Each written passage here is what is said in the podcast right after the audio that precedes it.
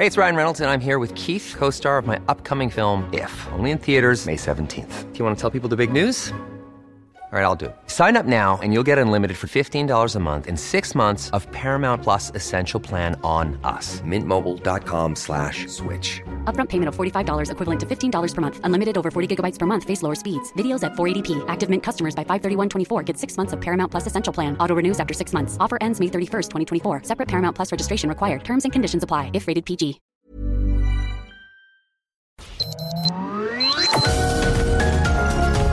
Heraldo Media Group presenta Sergio Sarmiento y Lupita Juárez. Información veraz y oportuna con un toque personal y humano. Por El Heraldo Radio, donde la H suena y ahora también se escucha.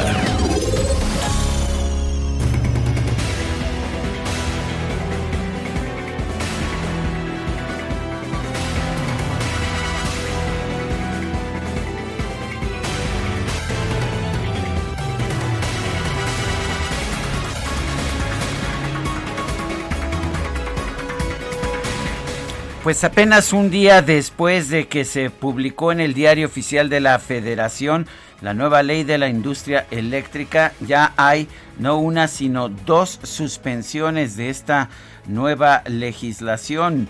El juez especializado, el juez segundo especializado en materia de competencia económica, Juan Pablo Gómez Fierro, juez de distrito segundo, ha determinado otorgar dos suspensiones eh, dos suspensiones a esta nueva ley de la industria eléctrica. Esto al admitir demandas de amparo relativas al juicio 118-2021 hasta el expediente acumulado 120-2021. La audiencia incidental para el desahogo de alegatos se va a llevar a cabo el próximo 18 de marzo, fecha en que la industria previno como simbólica para la promulgación de la nueva ley. Esta, la defensa se ha efectuado contra actos de autoridad de la Cámara de Diputados, del Congreso de la Unión y de otras autoridades, en particular la Presidencia de la República. El presunto afectado solo esperó a la publicación de la reforma para presentar el recurso elaborado previamente. Las suspensiones fueron otorgadas por separado a las empresas Eoliatec del Pacífico y Parque Solar Orejana. El juez Gómez Fierro aclaró que los recursos se aplican para el resto de las empresas que participan en la industria eléctrica nacional, de manera que por lo pronto el gobierno de la República, el Sistema Eléctrico Nacional y la Comisión Federal de Electricidad no pueden aplicar las nuevas reglas de comprar primero energía sucia y energía cara solamente porque sea producida por la Comisión Federal de Electricidad. Son las 7 de la mañana con 2 minutos, 7 con 2. Hoy es viernes 12 de marzo del 2021. Yo soy Sergio Sarmiento. Quiero darle a usted la más cordial bienvenida a El Heraldo Radio. Lo invito a quedarse con nosotros. Aquí estará bien informado, por supuesto. También podrá pasar un momento agradable. Siempre hacemos un esfuerzo por darle a usted el lado amable de la noticia, siempre y cuando, por supuesto, la noticia lo permita. Yo estoy transmitiendo desde las instalaciones del Heraldo Radio aquí en la alcaldía de Benito Juárez de la Ciudad de México, en la Avenida de los Insurgentes. Guadalupe Juárez, allá en la sana distancia, transmitiendo desde la hermana República de Coajimalpa. Guadalupe, ¿cómo estás? Muy buenos días. Hola, ¿qué tal? Con el gusto de siempre de poder saludarte a ti, al igual que a nuestros amigos del auditorio de este viernes, que para muchos empieza el puente. Ya hoy no tienen clases los chavos porque eh, hay consejo técnico y luego el lunes pues tienen el día también libre. Así que pues ya se armaron un delicioso fin de semana largo. Así que, bueno, pues que lo disfruten, que lo disfruten mucho. Oye, les quiero platicar de un caso que ha llamado mucho la atención y que ha preocupado mucho a las personas que están por vacunarse.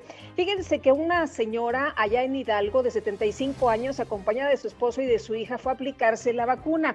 Le preguntaron si tenía algún padecimiento. Ella dijo que pues tenía presión arterial alta y que no había problema. Le, vacunaron, pero a los 15 minutos después de recibir la vacuna de Sinovac, allá en Metepec, en Hidalgo, resulta que se empezó a sentir mal, se empezó pues a marear, después se desmayó, después la trataron de llevar a una clínica, pero pues la verdad de las cosas ya era demasiado tarde. Hugo López Gatel, el subsecretario de Prevención y Promoción de la Salud, informó de esta persona de la tercera edad que falleció súbitamente tras recibir la vacuna contra COVID del laboratorio Sinovac. Dijo que uno de los eventos que está bajo estudio es un lamentable evento fatal que se presentó de esta persona de 75 años. Y bueno, en términos de salud pública, dijo, es muy importante esclarecer cuáles fueron las causas de este evento. Comentó además que se realizó a la mujer una autopsia con el objetivo de esclarecer las causas del fallecimiento y es que eh, algunos de los argumentos es que ella ya tenía alguna condición pues eh, ya eh, de, un problema grave de salud y que tal vez esa pudo haber sido la causa que no existe ningún hallazgo evidente de cuál podría ser la causa directa de su muerte. Tampoco hay evidencia que sugiera que la vacuna participara en la muerte, parte de lo que dijo Hugo López Gatel, la secretaria de Salud, la Secretaría de Salud, quiero decir, también en datos eh, importantes que damos todos los días, eh, dio a conocer que ya son 193.142 las personas fallecidas por el nuevo coronavirus aquí en el país. En otros temas ah, se han retrasado, se ha retrasado la llegada de vacunas allá a Oaxaca y esto ha provocado el enojo de muchas personas, muchas que hacían fila en 11 municipios de valles centrales y que finalmente llevaron a cabo bloqueos. Hubo pues hubo de todo, hubo jalones, hubo golpes, hubo amenazas con armas de fuego. Bueno, esto ocurrió después de que un grupo de ciudadanos de 11 ayuntamientos de los valles centrales de Oaxaca llevaban más de ocho horas haciendo filas este miércoles pasado eh, y de repente pues la jornada de inoculación fue suspendida sin una explicación. El presidente municipal de Santa Lucía del Camino se presentó en la clínica del IMSS de esa localidad, donde se llevaría a cabo la vacunación de este jueves. Anunció por sus pistolas la suspensión de la actividad y acusó a la delegada de los programas de bienestar, Nancy Ortiz Cabrera, de jugar con los habitantes de la localidad al dar aviso de última hora. Dijo este presidente municipal que las vacunas no se acabaron de un momento a otro, ya sabían que no habían o no iban a alcanzar, lo que dijo el presidente municipal. Y bueno, pues la situación fue que se generaron bloqueos, uno de ellos de la carretera federal 190 que va de Oaxaca Istmo, eh, de Oaxaca al Istmo, frente a la Delegación Estatal de Bienestar. Y bueno, pues la situación se puso complicada. Un grupo de manifestantes trató de ingresar a la clínica de, a la delegación de bienestar. Y bueno, hubo una trifulca, una persona, un presunto guardaespaldas, eh, sacó una pistola, cortó cartuchos, se puso muy complicada la situación.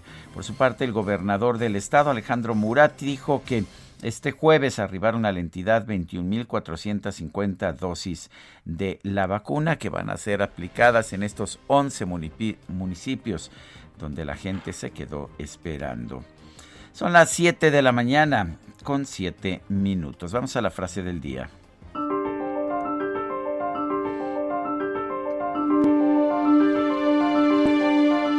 Sobre sí mismo, sobre su propio cuerpo y mente, el individuo es soberano. John Stuart Mill.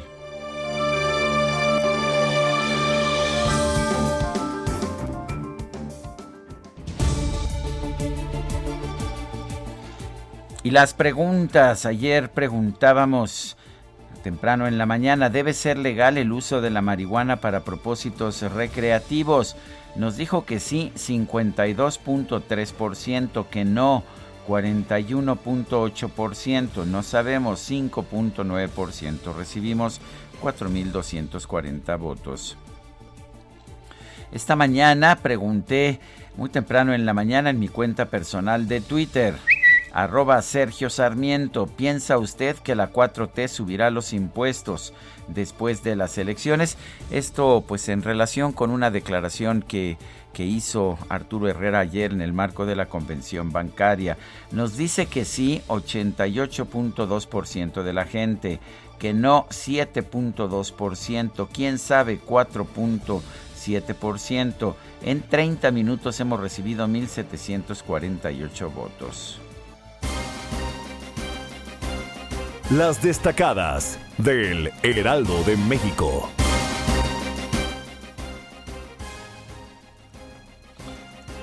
Y ya está con nosotros Itzel González en este viernes de Puente, Puente.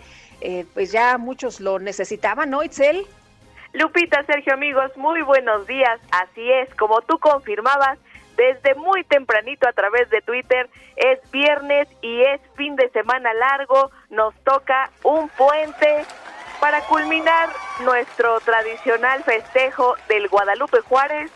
Se nos viene un puente este lunes 15 ya nos hacía falta, como dicen ustedes, un descansito con la sana distancia y cuidándonos mucho, pero por lo menos vamos a, descansar. Nosotros no, porque nosotros vamos a estar en vivo este lunes transmitiendo toda la información, pero usted sí nos puede escuchar desde su camita, desde su lugar de descanso, porque nosotros sí vamos a estar trabajando. Lupita, Sergio, amigos, es viernes y también tenemos que trabajar, así que comenzamos con las destacadas del Heraldo de México.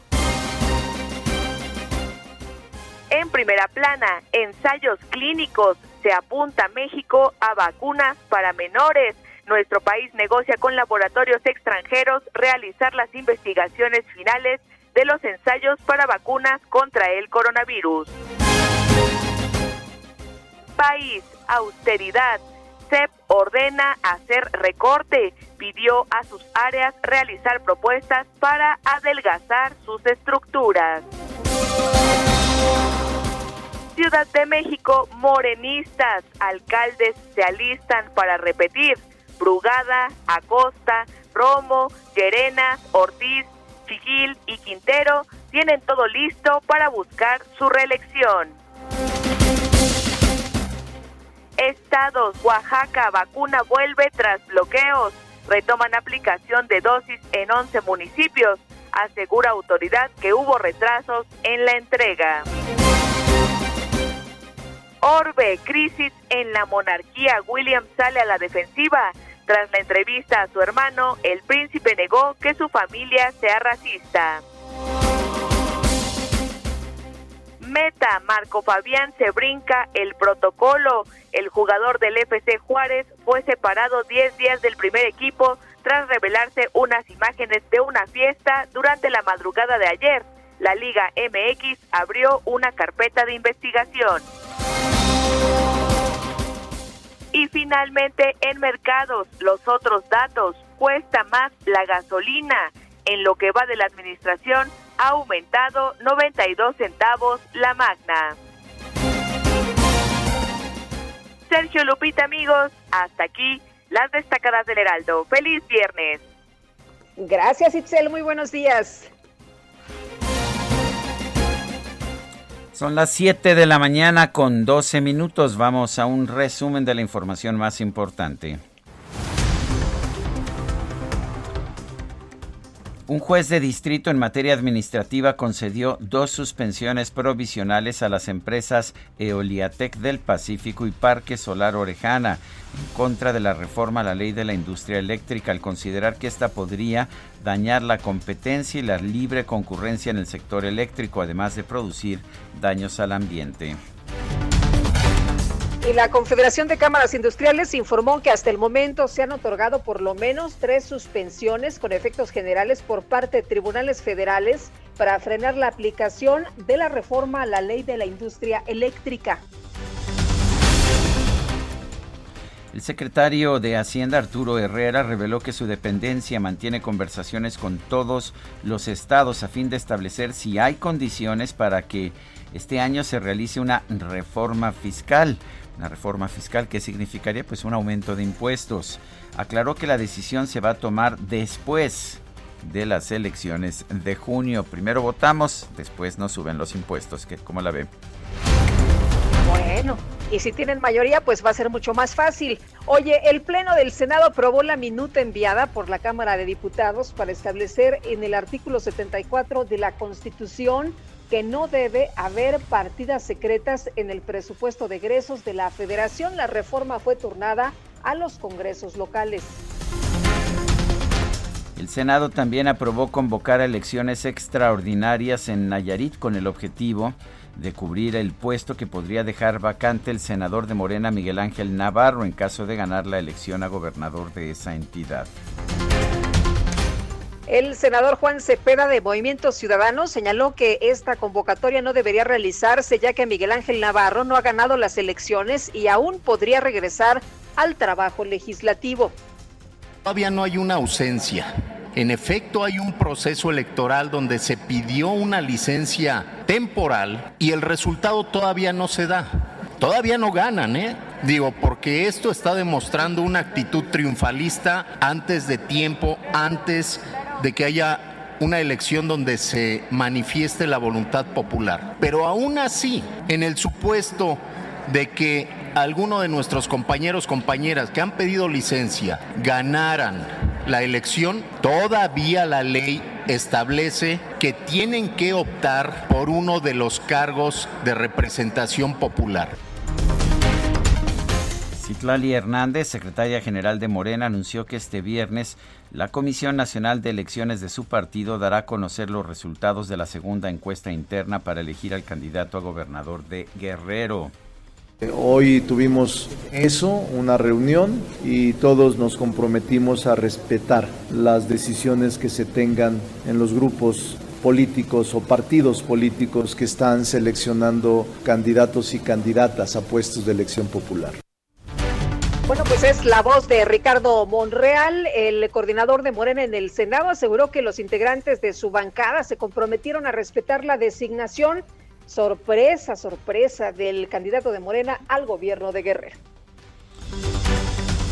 El partido Encuentro Solidario registró como candidato al gobierno de Michoacán a Hipólito Mora Chávez, exdirigente de los grupos de autodefensas de esa entidad. El partido Movimiento Ciudadano reportó la desaparición de Alfredo Sevilla, presidente municipal con licencia de Casimiro Castillo, Jalisco y aspirante a reelegirse en ese puesto.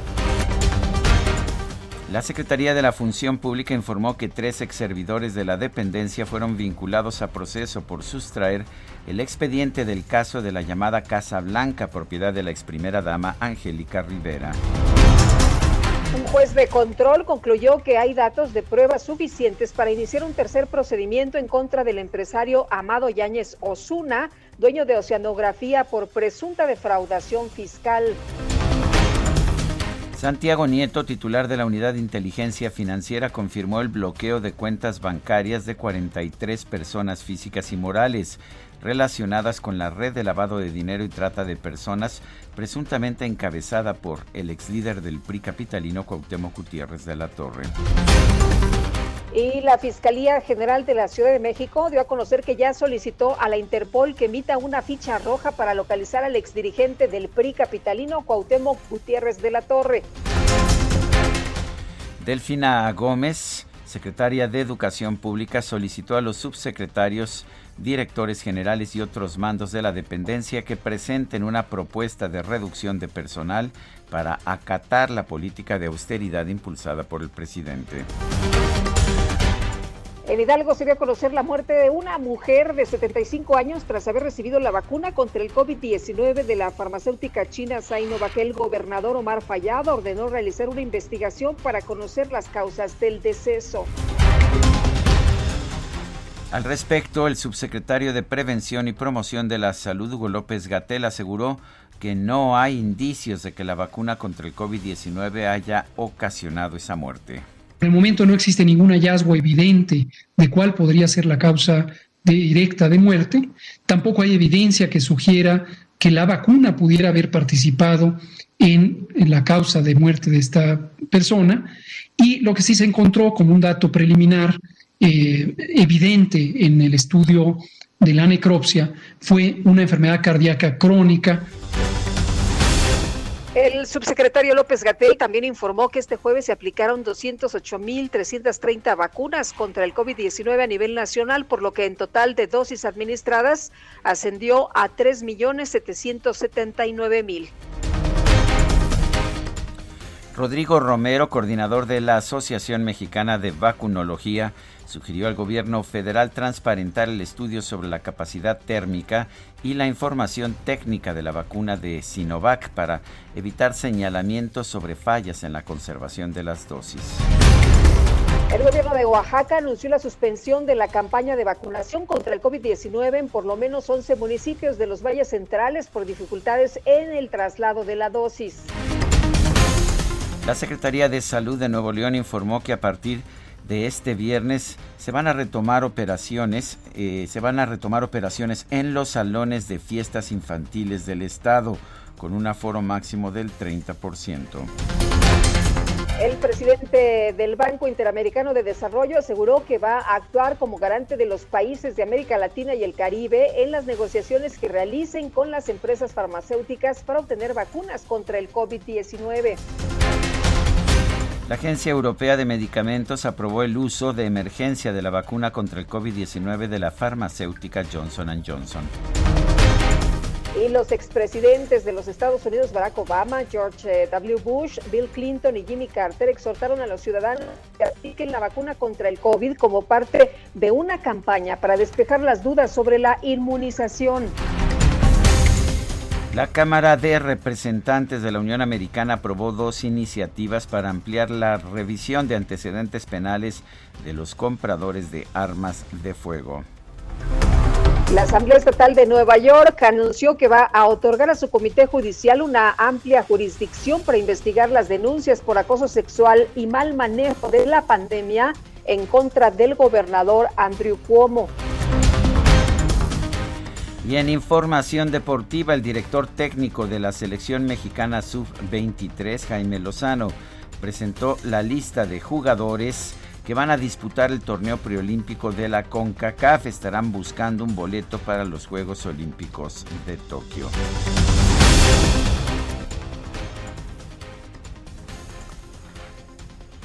Son las 7 de la mañana con 21 minutos.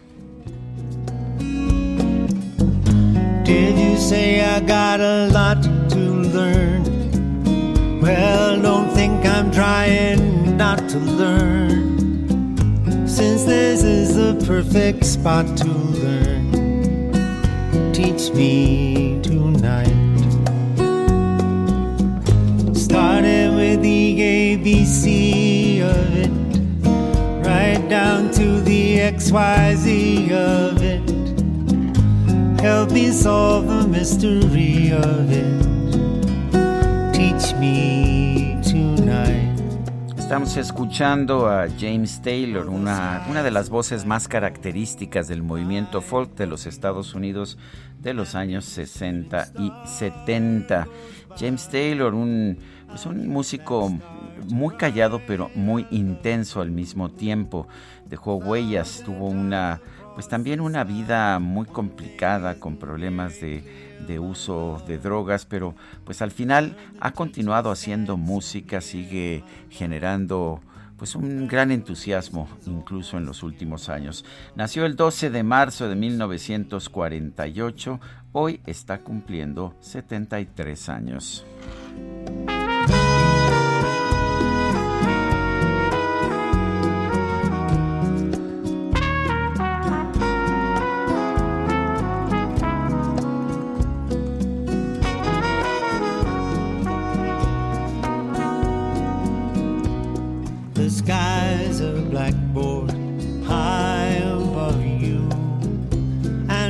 Shooting star goes by, I'll use that star to write I love you a thousand times across the sky. La música. La verdad Oye, es que dice, me gusta, sí. ¿Dice sí, quién? Dice Is Ismael Millennium que no quiere romper este momento de encanto, pero que el precio del gas LP aumentó 25%, la tortilla 20%, el camión 20%, la luz 25%, agua 10% y la gasolina llegó a estar en 16 pesos, ahora 21 pesos. Necesitamos ganar mucho dinero como mexicanos.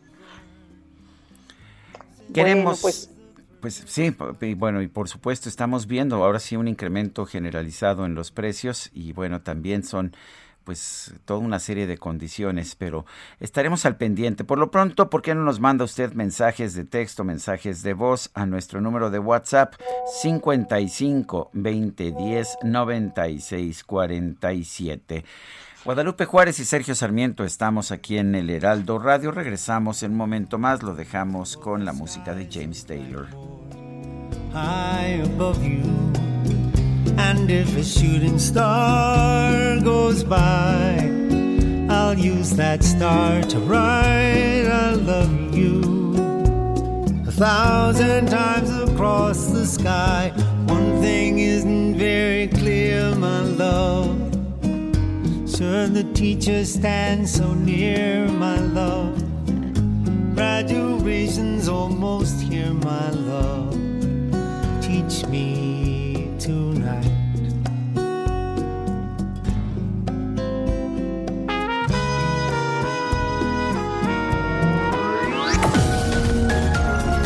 Sergio Sarmiento y Lupita Juárez quieren conocer tu opinión, tus comentarios o simplemente envía un saludo para ser más cálida esta mañana. Envía tus mensajes al WhatsApp 5520 109647.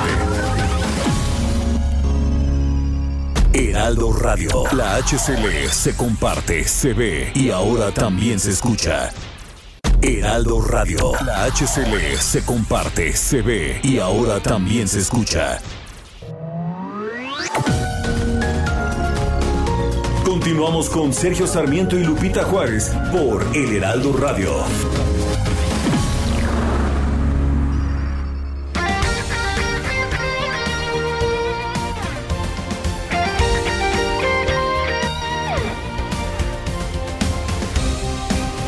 Desde hace 140 años. 140 años. Tu descanso merece un sí.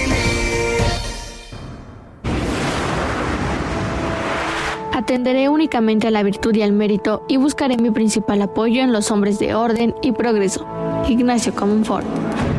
El 12 de marzo de 1812 nació en Amozoc, Puebla, Ignacio Comonfort, político y militar mexicano quien fue presidente de México en calidad de interino del 11 de diciembre de 1855 al 30 de noviembre de 1857 y constitucional del 1 de diciembre de 1857 al 21 de enero de 1858.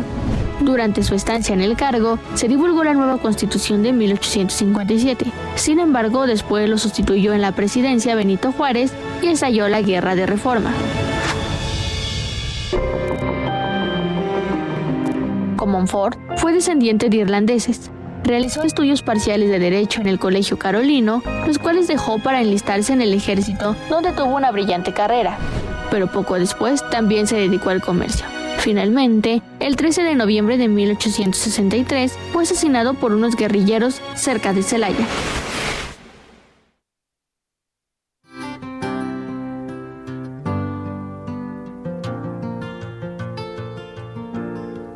Just yesterday morning, they let me know you were gone. Suzanne, the plans they made put an end to you. Walked out this morning and I wrote down this song. I just can't remember who to send it to. I've seen fire and I've seen rain. I've seen sunny days that I thought would never end. I've seen lonely times when I could not find a friend. But I always thought that I'd see you again.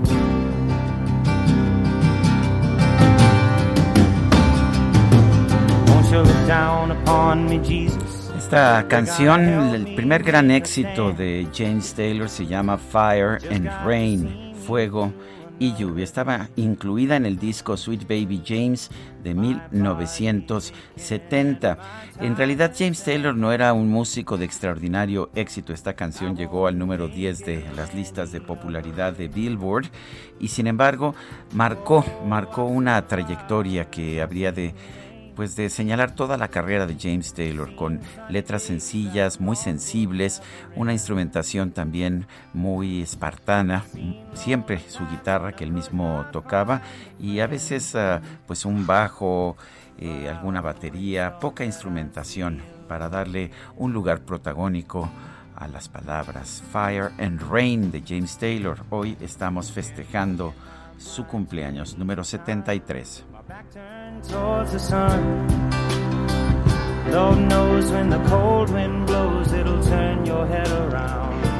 Bueno, y por fin es viernes. Sergio Lupita nos dice Jesús Díaz, según mis células de información de vacunación en tierras chintololas, va viento en popa, sin eh, filas monumentales ni conflictos, todo es rapidito y con buen trato.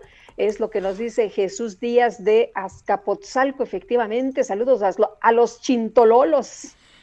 Sí, y dice otra persona, Rodolfo Contreras, productivo viernes. Disfruten, disfruten su fin de semana largo, éxito a la Suprema Corte de Justicia en la lucha contra la nueva ley eléctrica. Eh, pues todavía no llega a la Suprema Corte de Justicia, pero ya un juez de amparo, el, primer, el juez segundo en materia de competencia económica, otorgó dos amparos, pero advirtió que estos se deben aplicar a todas las empresas y no a las dos empresas de generación de energía limpia que han obtenido esta suspensión provisional. Es apenas provisional. La semana que viene el juez determinará si va a ser una suspensión definitiva o, o, no, no se mantiene la suspensión. En fin, esto se decidirá la semana que viene. Muy importante señalar que pues que vamos a ver presiones enormes en contra de los jueces, primero de los magistrados, después y de los ministros de la Suprema Corte, para que pues no, no acepten que se eche para atrás esta ley de la industria eléctrica. El gobierno tendría, en caso de que la quisiera aplicar, a pesar de, de esta, pues del hecho de que es inconstitucional, como nos dicen muchos juristas, tendría que cambiar la constitución, pero para eso tiene que obtener un resultado de más de dos terceras partes en el Congreso de la Unión a partir de en las elecciones del próximo mes de junio. Pero en fin, tenemos más información. Así es, información importante. La Fiscalía General de Justicia de la Ciudad de México informó que fue detenida Adriana Rodríguez Regalado, ex colaboradora de Cuauhtémoc Gutiérrez de la Torre, que por cierto se encuentra prófugo. Eh, se ha girado ya una ficha roja para pues eh, tratar de localizarlo, pero vamos a platicar con la maestra Laura Borboya Moreno, coordinadora general de investigación de delitos de género y atención a víctimas de la Fiscalía General de Justicia de la Ciudad de México. Maestra, muchas gracias de nueva cuenta por platicar con nosotros. Hola Lupita, hola Sergio, buenos días a ustedes y a toda su audiencia. Cuéntenos en primer lugar, eh, ¿bajo qué acusaciones fue detenida Adriana Rodríguez Regalado? Eh, Adriana Rodríguez Regalado fue detenida por la comisión de dos diversos delitos de tentativa de trata de personas en su modalidad de explotación sexual agravada, trata de personas en su modalidad de publicidad engañosa agravada y asociación delictuosa. Eh, maestra, hay orden de aprehensión en contra de otras dos personas, pero en el caso de Adriana, cuéntenos eh, cómo eh, se le detuvo, dónde se le detuvo y bueno, no tenía amparo porque tenemos entendido que otras personas que han estado involucradas en el caso precisamente de esta red de, de trata de personas habían ya pues buscado un amparo. Mira, la, la juez de primera instancia del juzgado séptimo penal de la Ciudad de México nos concedió cinco órdenes de aprehensión. De estas cinco órdenes de aprehensión solamente hemos hasta este momento cumplimentado una. Cuatro personas más, entre ellas Cuauhtémoc Gutiérrez de la Torre, se encuentran en calidad de fugitivos por eh, los delitos, eh, como he referido, de eh, tentativa de trata de personas en su modalidad de explotación sexual agravada, trata de personas en la modalidad de publicidad engañosa agravada y asociación delictuosa. Si bien es cierto, eh, algunas de las personas que se encuentran en calidad de fugitivos han presentado el amparo, pues los delitos son considerados como grave por la ley y la misma ley de amparo establece que si ese es el supuesto, las órdenes de aprehensión no pueden dejar de cumplimentarse por la naturaleza de los delitos. Entonces eso es importante que también lo sepan ustedes y su audiencia. Eh, ¿Cómo fue que se le detuvo a Adriana Rodríguez Regalado? Bueno, la Policía de Investigación de la Fiscalía General de Justicia de la Ciudad de México hizo las acciones correspondientes para la investigación de su paradero y fue que se le detuvo en el Estado de México a través de un convenio de colaboración que se tiene entre las Procuradurías Generales de Justicia de todo el país. ¿Qué pasa con el proceso de Cuauhtémoc Gutiérrez de la Torre mientras él se encuentre prófugo? ¿Está detenido el proceso o puede iniciarse de alguna forma? No, eh, no podemos eh, imputarle nada directamente porque debemos de respetar, vaya, la orden de aprehensión no se puede cumplimentar si no es teniendo a la persona detenida y poniéndola a disposición del órgano jurisdiccional, que en este caso es el juez que obsequió las órdenes de aprehensión. Entonces, bueno, está suspendido, el proceso todavía no empieza hasta que la persona no esté frente al juez para que tenga justamente derecho de audiencia, derecho de defensa y eh, combata, digamos, con elementos de prueba y se inicie todo el proceso este correspondiente. Este tipo de, de, proceso que se tiene en contra de él es en el sistema tradicional, toda vez que los hechos ocurrieron antes de que eh, se iniciaran, digamos, los juicios orales, ¿no? Entonces esa es, esa es la, la condición que se tiene. Está suspendido el proceso de él y de los cuatro fugitivos, es decir, de él y los otros tres, hasta que no se cumplimentan las órdenes de aprehensión. Eh, maestra, se les detiene y el proceso lo llevan eh, en la cárcel, eh, ¿así funcionaría?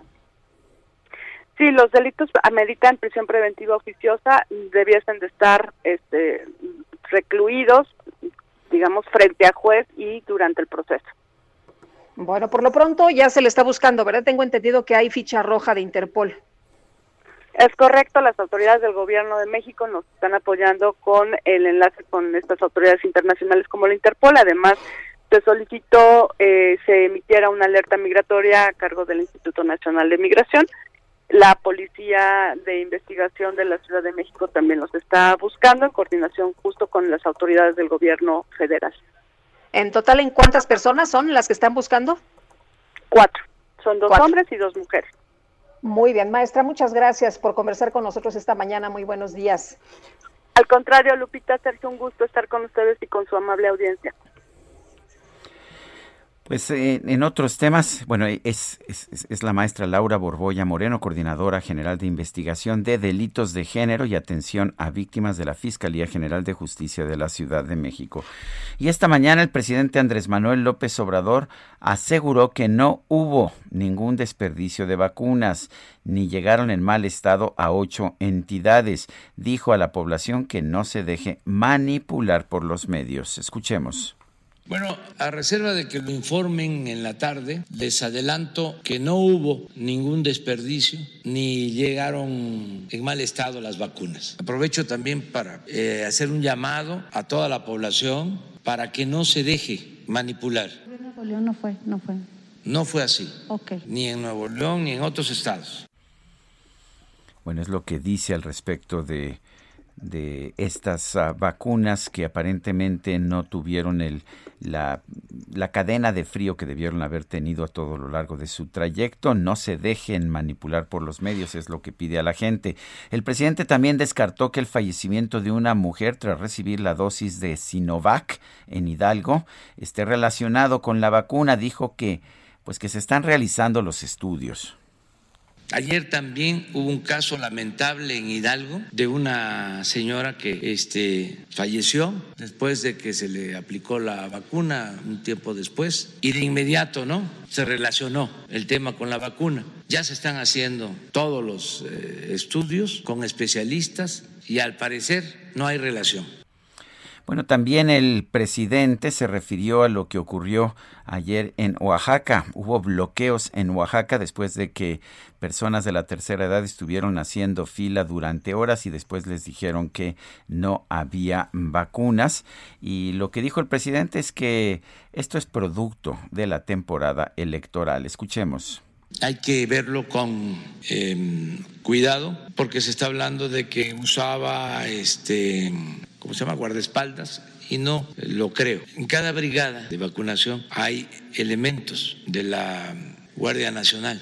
No eh, creo que sean este, guardaespaldas ¿no? de la coordinadora, porque eso está prohibido. Si fuese así, la coordinadora tendría que ser este, pues sancionada, pero hay que verlo porque hay eh, mucha confrontación política también por las elecciones. Bueno, vale la pena señalar que se refieren a una persona que sacó un arma cuando hubo una pues una manifestación cuyos integrantes se introdujeron en la delegación de la Secretaría de Bienestar. Alguien sacó un arma, se dijo que era un guardaespaldas de la delegada y bueno, pues lo que nos está diciendo el presidente es que él no cree que haya sido así, que no se les permite tener guardaespaldas. Son las 7 de la mañana con 44 minutos. Adelante, Lupita. Bueno, pues en el marco de la convención bancaria, el secretario de Hacienda y Crédito Público, Arturo Herrera, aseguró que el país está pues entrando ya en una etapa eh, mucho más eh, dinámica, Sergio, con la aplicación de las vacunas y va a salir esto más rápido, por supuesto, nos va a ayudar a salir de la crisis económica. Arturo Herrera, secretario de Hacienda, gracias por platicar con nosotros esta mañana.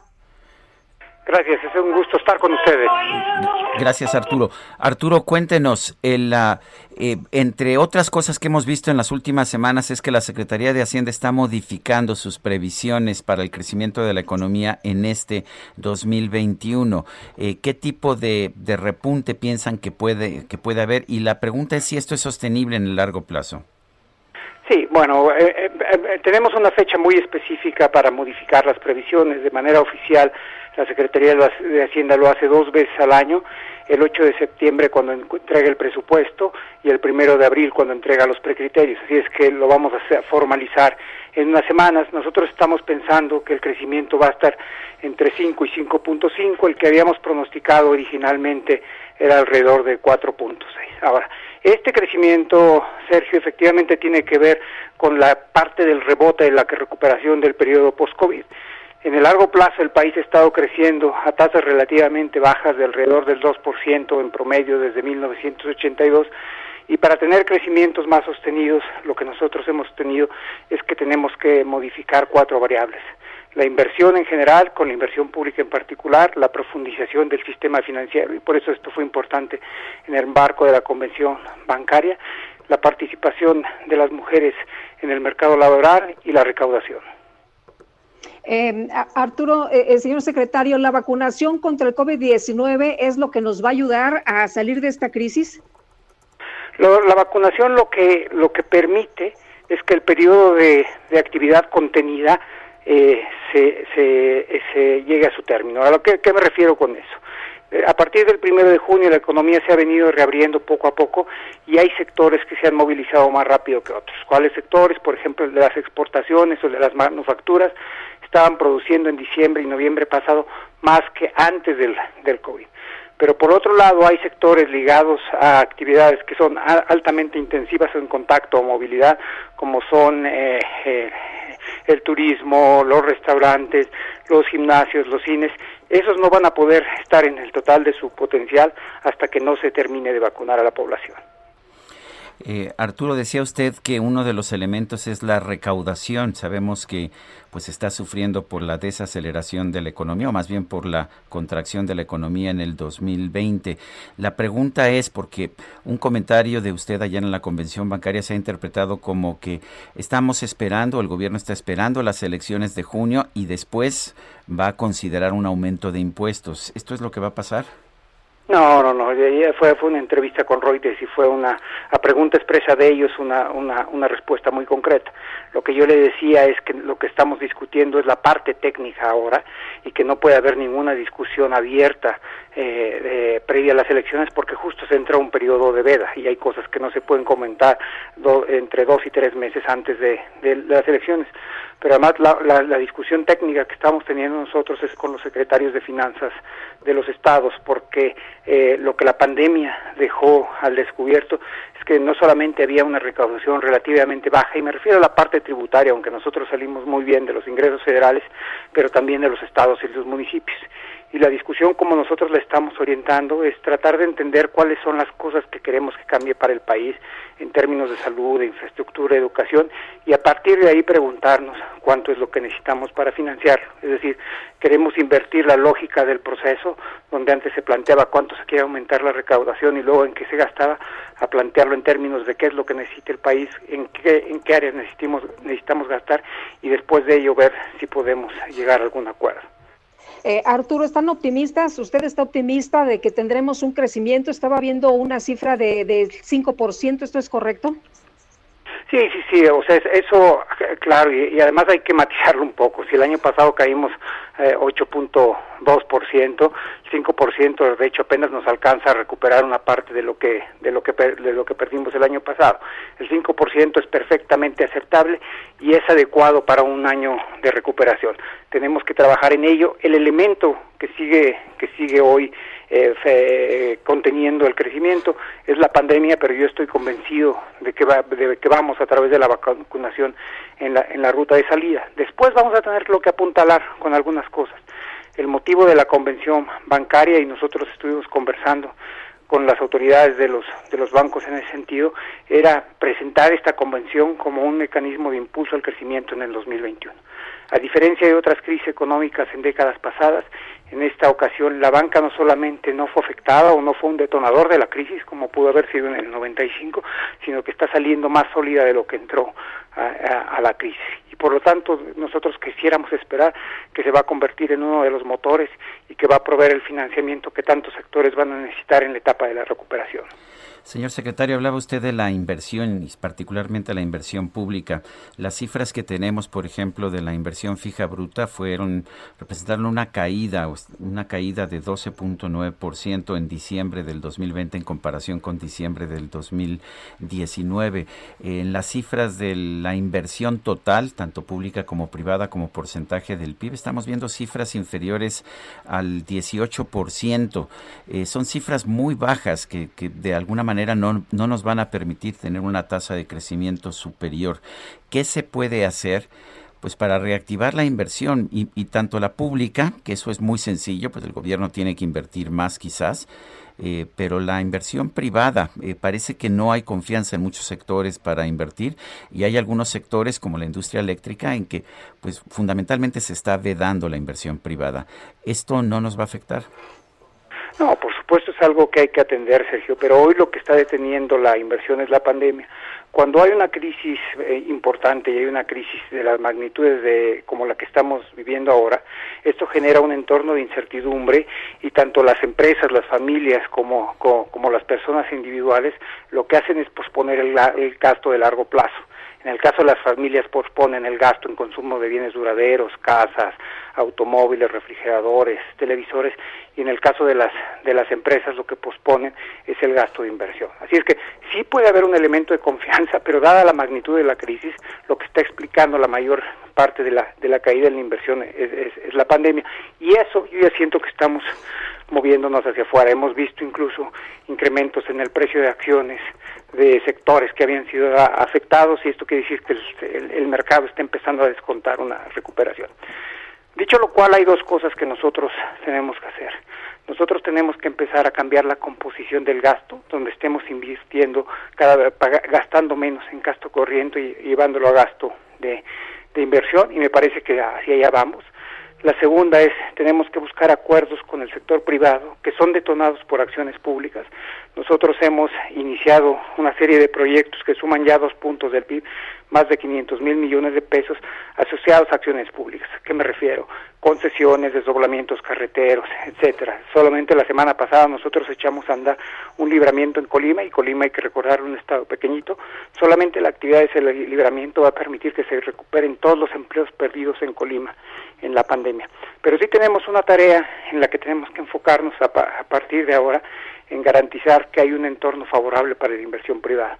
Déjame decirte nada más un, número, eh, Sergio, que ayuda a entender la magnitud de esto.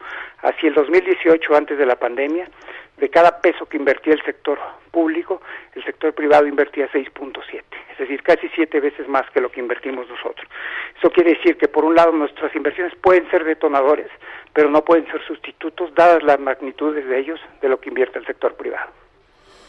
¿No le preocupa que, que estemos cerrando la puerta a inversiones privadas en campos como el energético? Yo creo que lo que tenemos que hacer es explicar mejor lo que las preocupaciones que tenemos y tratar de tener una conversación eh, más profunda con el sector privado. Por ejemplo, en el, en el caso de la, de la electricidad había tres temas que claramente eran de interés del sector público y en particular de la Comisión eh, Federal de Electricidad. Eh, había, había habido un tratamiento asimétrico de las inversiones previas al 2014, se había reconocido que tienen costos fijos y se había respetado eh, la inversión privada, pero se había sacado de la fila en la generación a la inversión pública. Ahí la preocupación del, director general de la CFE es nada más que tenga un tratamiento equitativo. La segunda es el proceso de, de, en el sector eléctrico pasa por distintas etapas, la generación, la transmisión y el suministro. Y en la transmisión las inversiones han sido relativamente bajas en los últimos años, de tal forma que hoy se está generando más electricidad de la que se puede transmitir. Entonces tenemos que hacer dos cosas. Tenemos primero que invertir más en transmisión, pero también tenemos que empezar a ordenar el proceso de aprobación de las autorizaciones privadas porque no caben todas en la línea en la línea de transmisión. Y me parece que si nosotros eh, pudiéramos explicar un poco más este tipo de preocupaciones, podríamos llegar a acuerdos mucho más en forma más sencilla con el sector privado. Hay un elemento adicional que fue muy importante en, en estos procesos de decisiones, que es eh, eh, hay, hay, hay, hoy eh, jurídicamente eh, una forma en la que las, en las distintas formas de energía se van subiendo a la transmisión.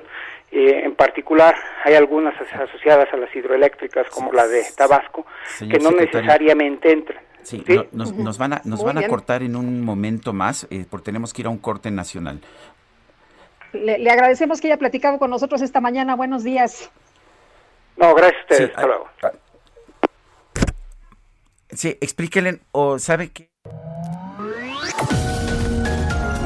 Sergio Sarmiento y Lupita Juárez quieren conocer tu opinión, tus comentarios o simplemente envía un saludo para ser más cálida esta mañana. Envía tus mensajes al WhatsApp 5520 109647. Heraldo Radio, la HCL se comparte, se ve y ahora también se escucha.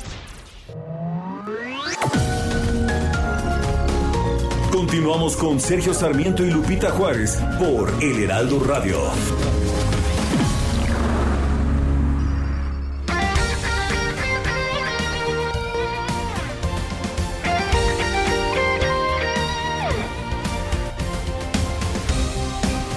Desde hace 140 años. 140 años. Tu descanso merece un cine.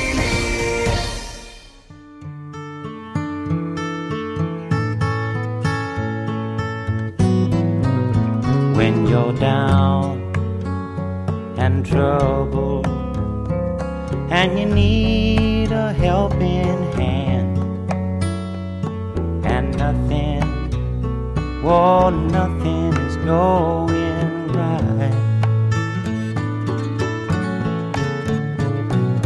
Close your eyes and think of me, and soon I will be brighten up even your darkest night. You just call out my name, and you know where am. Con esta canción, James Taylor logró finalmente el preciado número uno de las listas de popularidad. Se la escribió su amiga Carol King, pero ella también la cantaba, pero quien realmente hizo famosa la canción fue James Taylor. You've got a friend. Tienes a un amigo.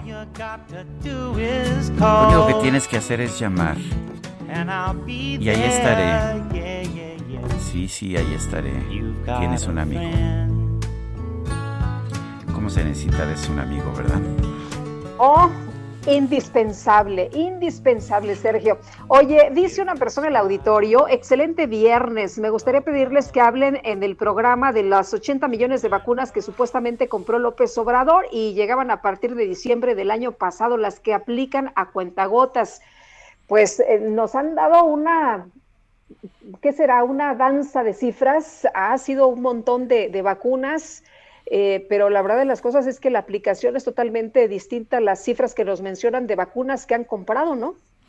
Pues eh, estamos viendo una situación en que no es clara la, ni, ni, la, ni la compra ni la llegada de vacunas. Lo que sí sabemos es que cada vez que llega un paquete de vacunas se va medio gabinete al aeropuerto, pero pues esto no ayuda realmente a que haya claridad. Vale la pena señalar, sin embargo, que hay una escasez de vacunas en todo el mundo. Eso pues en, en desagravio. Dice Patricia, dice ya viernes nuevamente, viernes de lectura y pongan buena música como la de ayer. Bueno, yo creo que James Taylor es, a mí me gusta mucho. Saludos afectuosos a todos ustedes, que sea un excelente día y fin de semana escucha, escuchándolos de desde Tequisquiapan. Me gusta Tequisquiapan, Guadalupe. Eh, sí, cómo no, a mí también me gusta. Y Raquel, oye, que te fuiste, ¿verdad? Por allá. andaba yo en Bernal, pero pasé, ah, de regreso peña, pasé. En la peña de Bernal. Andaba ahí en la peña, viéndola desde lejecitos, ¿eh? No creas que me sí, subí. me imagino. Está pesada la subida. Ah, ojalá que pronto ya podamos ir a todos lados bien, que podamos bajarnos del auto y todo esto. Oye, Raquel Durán dice, buen viernes y fin de semana para todos ustedes. La música es excelente. James Taylor, buenísimo. Bueno, y dice, dice otra persona, eh, buen día, héroes y Liga de la Noticia, ya es viernes y hay que disfrutar de ustedes, que disfruten de un espectáculo fin de semana. Irma es quien nos manda este mensaje. Son las 8 de la mañana con cuatro minutos. ¿Te parece que nos vayamos al clima, Guadalupe? Pues vamos a conocer cómo va a estar para el fin de semana. El pronóstico. Nayeli Loza, sabemos que tenemos que seguirnos cuidando, que permanecer en casa por esto de los contagios, pero dinos cómo nos va a tratar el clima. Claro que sí, muy buenos días a ustedes de su auditorio. Para el día de hoy, el frente número 42 recorrerá el noreste del territorio nacional, mientras que la décima primera tormenta invernal se localizará en el suroeste de Estados Unidos, muy próximo a la frontera con México. Ocasionará descenso de temperatura, rachas de viento fuertes a intensas, lluvias aisladas e intervalos de chubascos, además de posibilidad para la caída de nieve o agua nieve en la Sierra de Baja California, extendiéndose hacia las sierras de Sonora y Chihuahua durante esta noche y la madrugada del sábado. Por otra parte, una línea seca en el norte de Coahuila en interacción con la corriente en chorro subtropical producirá rachas fuertes de viento con posibles polvaneras en el norte y noreste del país. La circulación anticiclónica a niveles medios de la atmósfera mantendrá la onda de calor con ambiente muy caluroso sobre entidades del occidente y sur del territorio nacional, además de ambiente caluroso en el oriente, centro y sureste de la República Mexicana, incluida la península de Yucatán. Para el Valle de México se pronostica cielo despejado durante la mañana e incremento de nubosidad en el transcurso de la tarde-noche, con ambiente cálido, una máxima de 28 a 30 grados y rachas de hasta 40 kilómetros por hora. Ese es mi reporte. Muy bien, Nayeli, muchas gracias. Hasta luego. La Confederación Nacional de Cámaras Industriales informó que ya son siete las suspensiones judiciales que se tienen en contra de la reforma a la ley de la industria eléctrica del presidente Andrés Manuel López Obrador. Everardo Martínez nos tiene la información. Everardo, adelante. ¿Qué tal, Sergio Lupita? Así es, eh, Sergio, ya son siete este, las suspensiones que ya se han otorgado y conforme vaya pasando el día, pues vamos a saber cuántas este, han aumentado porque tenemos entendido que son eh, cientos de amparos los que se interpusieron eh, ante el Poder Judicial. Estamos hablando de esta ley a la industria eléctrica, Sergio Lupita, que pues, ha detonado controversias entre el sector privado, la CONCAMIN, que encabeza Francisco Cervantes, informó ayer eh, por la tarde, pero ya hay actualizaciones, informó que hasta el momento pues estas suspensiones son con efectos generales en tribunales federales que de que según ellos salvaguardan los derechos de la industria porque este pues eh, como recordarán fue publicado eh, la reforma el pasado martes y entró en vigor el miércoles. Entonces eh, por por el efecto que tiene la ley pues estas empresas se ven afectadas de inmediato y como medidas cautelares pues se suspenden ahorita los efectos de la reforma y entonces eh, empezó empezó se puede decir que pues esta eh, pugna por el, por la competencia de la generación eh, eh, de la energía eléctrica Sergio Lupita hay que recordar lo que señala la el sector privado la iniciativa privada. Eh, esto va a costar 63 mil millones de pesos cada año estamos hablando de un aumento de 17% en el costo de la electricidad. Las empresas impugnan estas medidas por este efecto en la economía, este efecto que deberán de pagar ya sea los los eh, pues los contribuyentes a través de subsidios a la CFE o directamente con tarifas más altas pagadas a la CFE, lo que puede redundar en, incrementos en precios, lo que puede significar inflación. Entonces, pues son los efectos. Ellos habían advertido que iban a meter incluso miles de amparos por tanto por la entrada en vigor como los efectos que se vayan a sentir en las empresas y en los sectores. Estamos hablando de eh, amparos que pues interpusieron empresas internacionales y de cualquier ramo, Sergio Lupita, porque pues esto da parejo, ¿no? Estamos hablando también, Sergio Lupita, de que esos 63 mil millones de pesos eh, representan una diferencia del gasto de CFE de 26% en comparación con el costo de generación de las empresas privadas. Y bueno, vamos a ver más adelante qué resuelven los jueces porque estas suspensiones son provisionales. El gobierno federal pues está muy confiado en que esto se va a revertir, pero al final de cuentas el Poder Judicial ahorita tiene en sus manos pues esta situación. Pues muy bien, gracias, gracias por esta información, Everardo. A ustedes, Sergio Lupita, vamos a seguir informándoles conforme pase el día cuánto van aumentando en el Heraldo de México, van a estar todas las informaciones. Bien, gracias, Everardo. Oye, y bueno, pues eh, precisamente sobre esta ola de amparos, este tsunami de amparos, y qué significa que esté suspendida eh, la aplicación de la ley. Vamos a platicar con Víctor Ramírez, vocero de Plataforma México Clima y Energía. Y Víctor, pues como muchos te preguntaban, ¿no? ¿Qué pasa ahora? ¿Se cae la ley combustóleo? Hola, muy buenos días. Este, pues no está, no se ha caído. Yo creo que es una buena señal lo que está sucediendo, que esté suspendida provisionalmente, pero no se ha caído. Eh, ¿Qué sucedió? Eh, hay que ponerlo un poquito en el tiempo. Eh, el presidente presenta una iniciativa y pide que no se le cambie ni una coma. La, la, realidad es que se le hicieron un par de cambios, no menores, en el transcurso de, del paso por la Cámara de Diputados, pero eh, el resto se quedó como venía. Entonces los abogados tuvieron prácticamente desde el primero de febrero para eh, preparar la demanda de amparo, se presentó ya y, este, y pues lo primero que es que el juez dice esto parece ser que sí afecta la competencia económica, parece que puede tener también daños ambientales importantes, entonces suspendo la aplicación por lo menos de aquí a que tenga yo la audiencia constitucional que será el próximo 18 de marzo. Ahora, lo que estamos viendo, sin embargo, es que con amparos o sin amparos, ya no hay inversión privada en electricidad. De hecho, se paró desde el inicio de este sexenio. ¿Cuáles van a ser las consecuencias? Bueno, las consecuencias es que en realidad el país no tiene forma de incrementar su capacidad de generación de forma masiva. Ayer anunciaban proyectos de generación de, de CFE por 4.000 eh, megawatts, si no me equivoco, 4.300 megawatts, y es muy poco, esto es de aquí a 2025. Si es que los acaban, es muy poco lo que se va a agregar y no es suficiente para permitir el crecimiento económico sano del país. Para que el país siga creciendo, para que tengamos más empleo, más, este, más se genere más riqueza, necesitamos más energía. Entonces, no hay forma ahorita de que se agregue mayor capacidad porque, como dices, la inversión privada eh, se, se, paró prácticamente desde el inicio del sexenio y la pública pues, no sabe cuándo llegue. Ahora, Víctor, eh, también es importante señalar que aunque dos eh, empresas fueron las que promovieron pues eh, ante, ante el juez eh, esta eh, situación, la aplicación de, de, la suspensión es de carácter general, ¿no? Es correcto. Primero hay que decir que mm, van decenas de amparos presentadas, no solamente son, son dos, son cinco las que ya tuvieron una, bueno, hasta donde me queda ayer, son cinco las que tienen una suspensión la Concamín, La Concamín anunció ayer por la tarde-noche que llevaban siete, siete otorgadas suspensiones. Muchas gracias. Sí, sí, ya, van varias suspensiones, pero como bien dices, el juez lo que hace es revisar y, decir, si hago una, una suspensión de la aplicación solamente para estas empresas, voy a generar una distorsión, entonces tengo que dejar cancha pareja y suspendo totalmente la aplicación de la ley.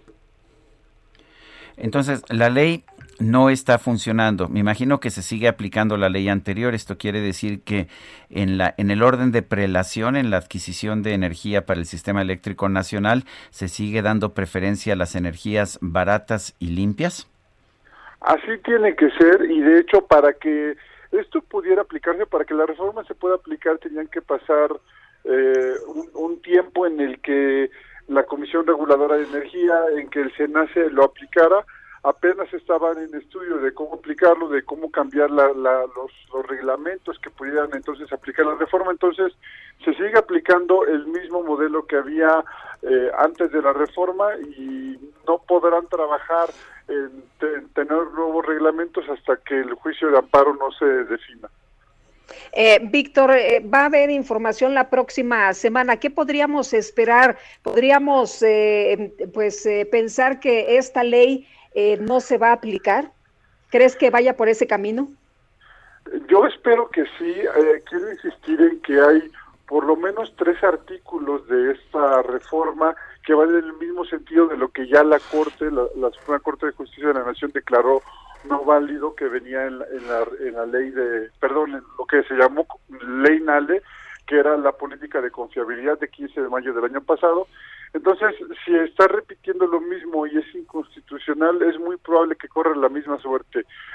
Yo confío en que así será y es mejor para el país que esto se invalide en cortes mexicanas y que no nos vayamos a tribunales internacionales donde tenemos todas las de perder y le saldrá todavía más caro al país de lo que ya le costó. Ahora, Víctor, en, si esto llega ya a la, al Pleno de la Suprema Corte, sabemos que para invalidar una ley, para declararla inconstitucional, se requieren ocho votos de los once ministros pero mucha gente nos dice, y el presidente parece muy confiado de que en la Corte, en el Pleno, tendría los cuatro votos que necesitaría. Lo que dicen, pues ha puesto a tres de los ministros y hay uno por lo menos adicional, pues que ha mostrado una gran cercanía con el presidente. ¿Te preocupa eso?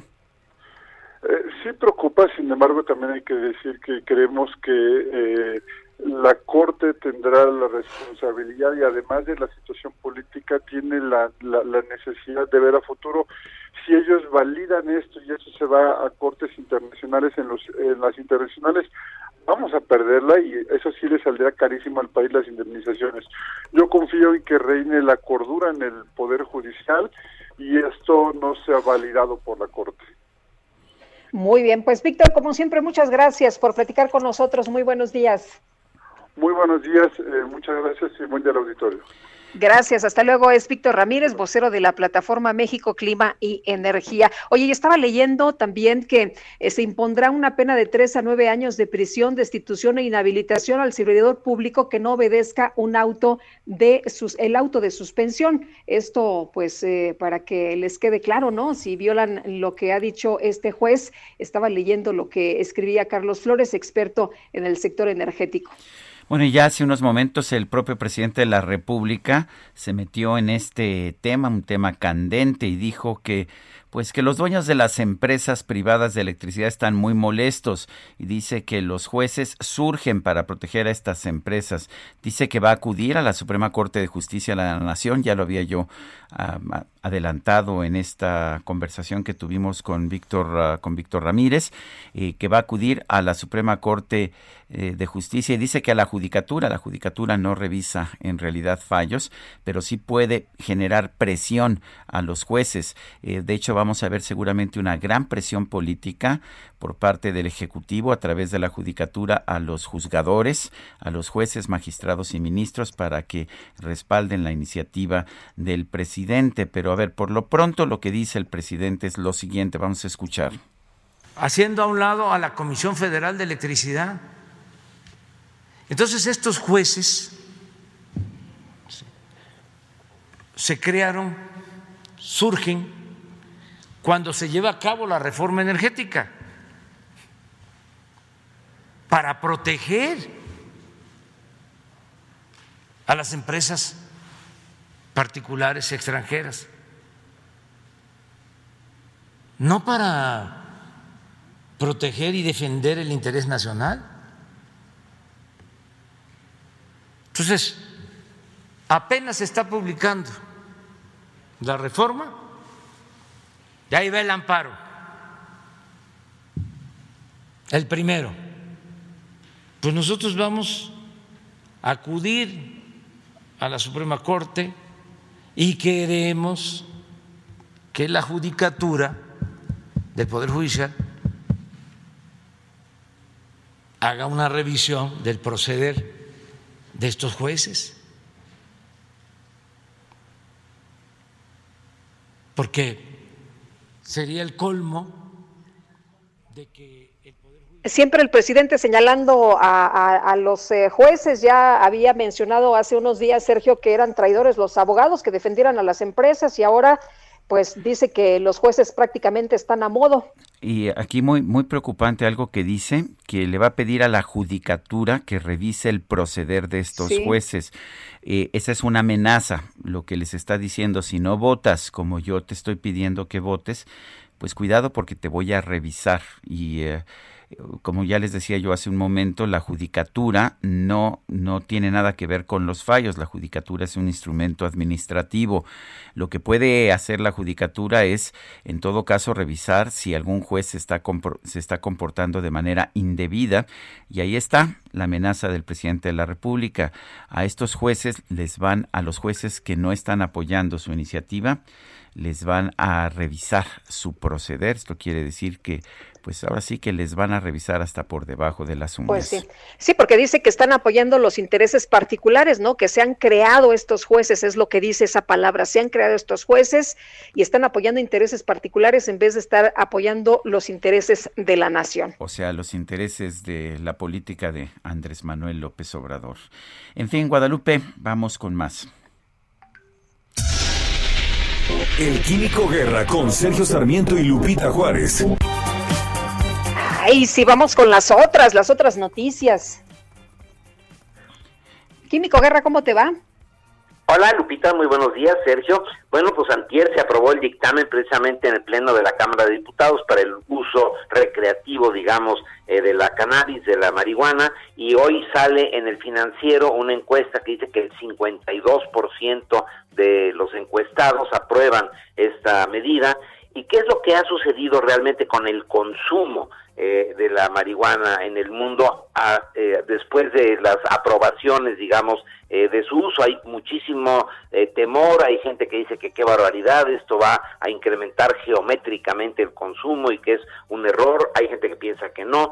¿Qué es lo que ha pasado realmente con datos concretos científicos? Fíjense que los únicos que existen son de Estados Unidos, no de México, ahora es muy pronto, pero en el estado de Washington, por ejemplo, ¿qué ha sucedido desde que se inició la venta libre ya hace siete años? O sea, ya se tiene una estadística representativa de qué es lo que está, ha estado sucediendo. Investigadores de la Universidad de Puget Sound publican ayer el primer trabajo científico, Sergio Lupita, que mide el consumo de cannabis en la población analizando muestras de aguas residuales, o sea, no con muestras de la gente que luego pueden ser eh, pues engañosas, etcétera, sino realmente que llega a las plantas eh, de tratamiento de aguas de los metabolitos que se originan cuando uno fuma la marihuana. Y este eh, eh, se encontró que se incrementó efectivamente el consumo, pero desplazándose este consumo del mercado ilegal al mercado permitido. El equipo de investigación liderado por el doctor Dan Burger analizó muestras de dos plantas de tratamiento que sirven a 200 mil personas.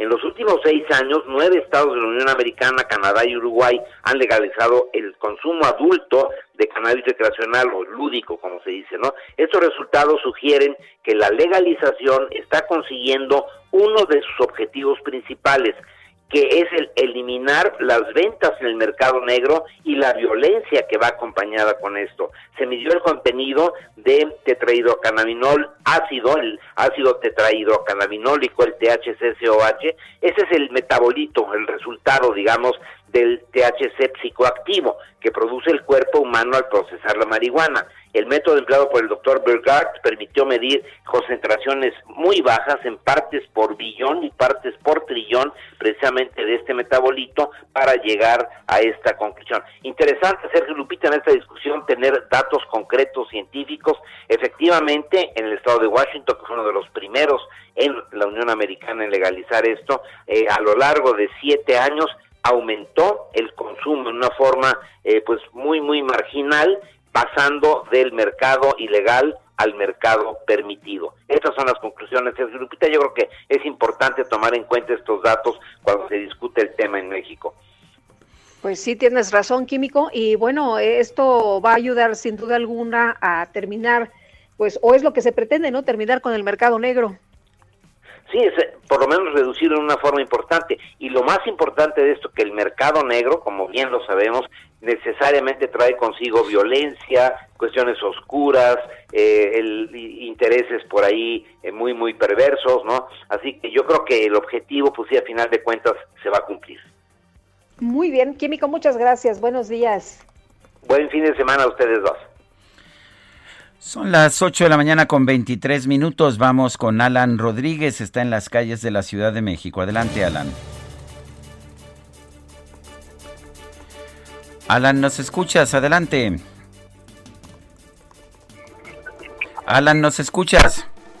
Hola, hola, Adelante, Alan. Te, te estamos escuchando. Estás al aire.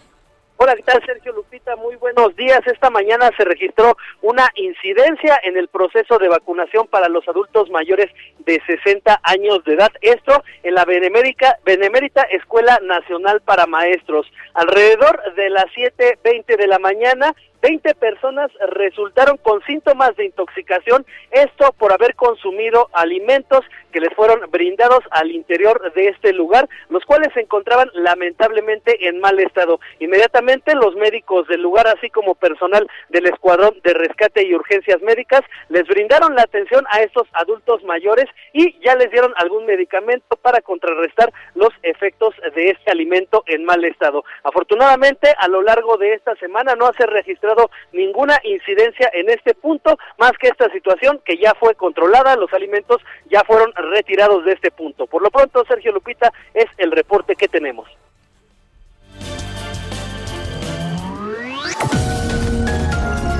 Sergio Sarmiento y Lupita Juárez quieren conocer tu opinión, tus comentarios o simplemente envía un saludo para ser más cálida esta mañana.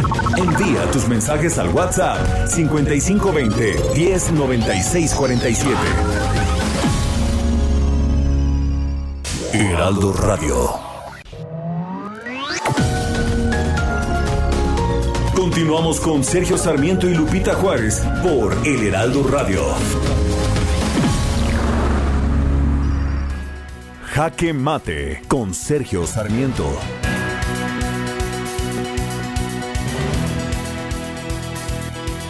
El presidente de la República, Andrés Manuel López Obrador, acaba de declarar que va a pedir a la Judicatura Federal que revise el proceder de los jueces que otorguen amparos a las empresas privadas generadoras de energía.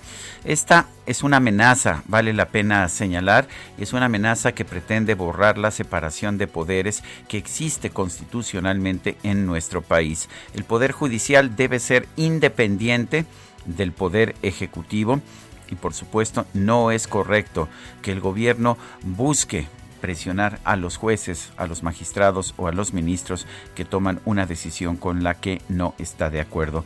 La verdad es que no hay que ser un gran jurista para entender que la nueva ley de la industria eléctrica es inconstitucional.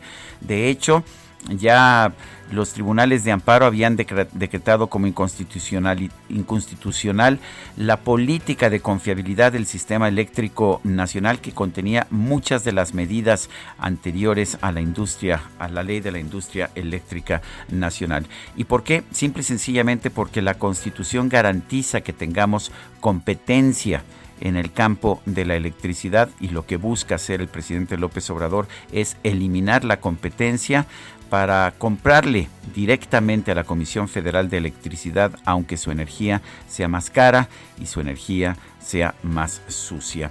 Eh, ¿Qué es lo que va a pasar?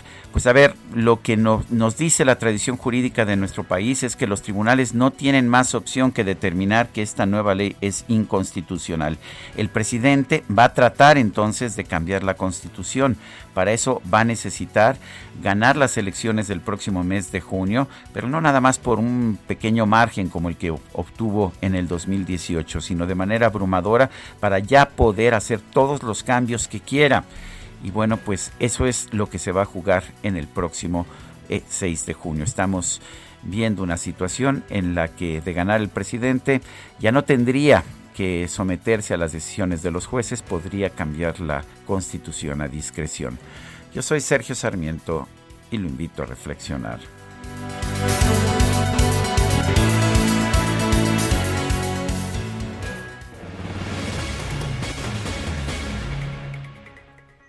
Y vámonos ahora con Mónica Reyes.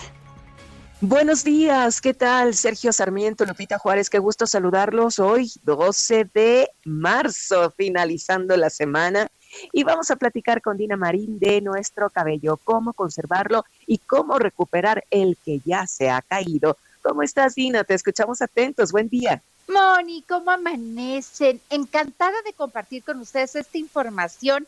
Anoten este teléfono porque les garantizo lo van a estar marcando. 800 23 mil. A todos nos pasa, seguramente ahorita ya están en el momento de arreglarnos, de meternos a bañar, que notamos que a la hora de peinarnos, pues en el cepillo de cabello, en el piso de la regadera, en la almohada. Es muy importante recuperar esa parte de nosotros que es sinónimo de atractivo, de sensualidad, pero también de juventud, porque una cabellera abundante nos remite a pensar que la persona es joven, o sea que esto es un tip de juventud.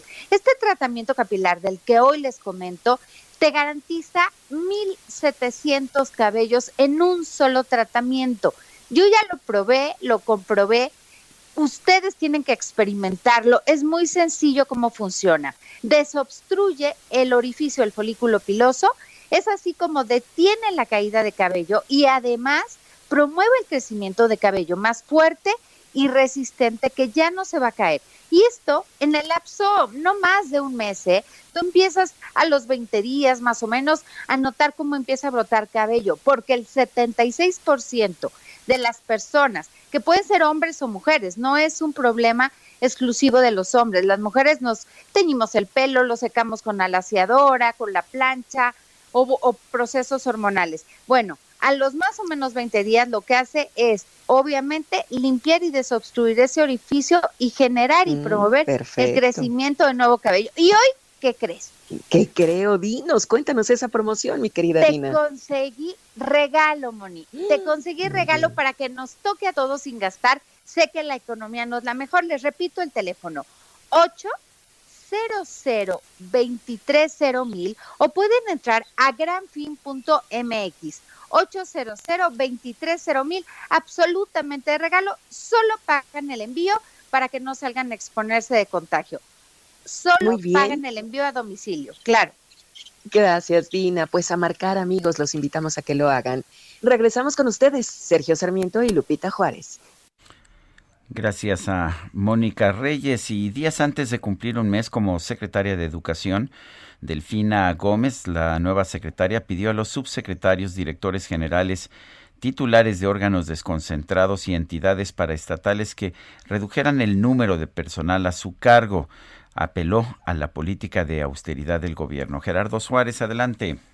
Muy buenos días. A menos de un mes de tomar posesión del cargo, la secretaria de Educación Pública, Delfina Gómez, solicitó a las diferentes áreas de la SEP que presenten propuestas para llevar a cabo recortes de personal en un oficio fechado el 10 de marzo y del cual la propia SEP confirmó su veracidad, Gómez Álvarez se dirige a los titulares de las subsecretarías, direcciones generales, órganos desconcentrados y entidades paraestatales con el fin de que elaboren estas propuestas. La secretaria argumenta que la medida es necesaria por la política de austeridad que promueve el presidente Andrés Manuel López Obrador y por el contexto complicado de la pandemia de COVID-19. El área de comunicación de la SEP añadió que se buscará reubicar personal en tareas sustantivas, además que la reestructuración será paulatina sin afectar derechos laborales y en particular se cuidará los empleos de los niveles más bajos del organigrama. Al preguntar cuántos trabajadores podrían resultar afectados con esta medida, la dependencia dijo que el dato se conocerá hasta que las propuestas de reducción de personal sean presentadas a su titular. Esta es la información que les tengo. Gracias Gerardo Suárez por este reporte. Y el gobierno de Hidalgo solicitó una investigación para conocer las causas del fallecimiento de una persona en la comunidad de Las Trojas del municipio Metepec en eh, este estado de la República después de recibir la primera dosis contra el COVID-19. Y Axel Chávez, cuéntanos. Hola, ¿qué tal? Buenos días, Lupita, Sergio. Así es, les informo que el gobierno federal y el gobierno de la entidad ya realizan una investigación para conocer las causas del fallecimiento de esta, esta adulta mayor. Se trata de María Solís Godínez, de 75 años. Ya recibió la vacuna anticovid de Sinovac y aproximadamente eh, unos minutos después murió. Pues la mujer acudió a estación Sí. de perdón, la mujer acudió a la estación de Apulco, que es el lugar donde estaban aplicando las vacunas, a recibir la inmunización, pero comenzó a sentirse débil hasta que al intentar acudir al sanitario se desmayó, según el testimonio de sus familiares que la acompañaron. Eh, acompañaba su esposo, también un adulto mayor que recibió la misma dosis y una de sus hijas. Aunque intervinieron paramédicos que llegaron al sitio para trasladarla a la clínica del Instituto Mexicano del Seguro Social en Metepec, un municipio vecino, ya no contaba con signos vitales al momento de arribar al nosocomio. Ayer también por la noche, el subsecretario Hugo López Gatel dijo que hasta el momento no hay una vinculación entre la aplicación de la dosis y el fallecimiento. Sin embargo, esto no es concluyente y el martes próximo recibirán análisis de tejido para determinar cuáles fueron las causas de la muerte. Muy bien, muchas gracias, Axel. Buenos días. En la línea telefónica está el doctor Alejandro Efraín Benítez Herrera, el secretario de Salud del Estado de Hidalgo. Doctor Benítez Herrera, buenos días, gracias por tomar nuestra llamada. Sí, muy buenos días, Sergio. Buenos días, Lupita. Hola, y a doctor. toda tu audiencia. Gracias. Hola, a- hola, ¿cómo estás? Hay, hay una gran este hay una gran preocupación acerca de este fallecimiento de una persona que acababa de ser vacunada. Eh, ¿Quién está realizando las investigaciones, los análisis del caso? Este, nada más quiero hacer una precisión Sí. este, de lo que comentó Axel hace unos momentos Sí. al aire. Eh, realmente no fue unos minutos después de haber recibido la vacuna. Eh, todos los adultos mayores, después de ser inoculados con las diferentes vacunas que tenemos, entran en un periodo de observación de 30 minutos. Ella cumplió los 30 minutos junto con su esposo y cuando ya se dirigían hacia su casa, eh, más o menos 45 minutos después de haber sido vacunados, es que ella va al baño, se desvanece y ahí ocurre todo lo que ya después narró Axel. Eso sí es importante precisar. Eh, Eh, doctor, eh, cuéntenos si hubo otras personas con reacciones similares, eh, porque pues se desató como eh, miedo, se desató eh, pues esta información de si había un lote contaminado, eh, que qué pasaba. Cuéntenos bien para tener la información clara y precisa. Sí, inclusive el día de ayer estuvo circulando en redes sociales de que había sido una vacuna echada a perder. Eso no es tal. Eh, las vacunas no cuando se neutralizan, eh, son líquidos, no se echan a perder, no están contaminadas. Eso es eso es un eso es un, eso es falso. Si no ningún lote de los que tenemos nosotros está en mal estado, eso se los puedo yo asegurar. Eh, lo que preguntaba Sergio hace un momento, eh, cuando nosotros eh, nos enteramos del suceso, le pido de forma inmediata al procurador del Estado que nos auxilie abriendo una carpeta de investigación, se procede a, eso para asegurar el cuerpo y la Dirección General de Servicios Periciales traslada el cuerpo de la señora al Hospital General de Pachuca.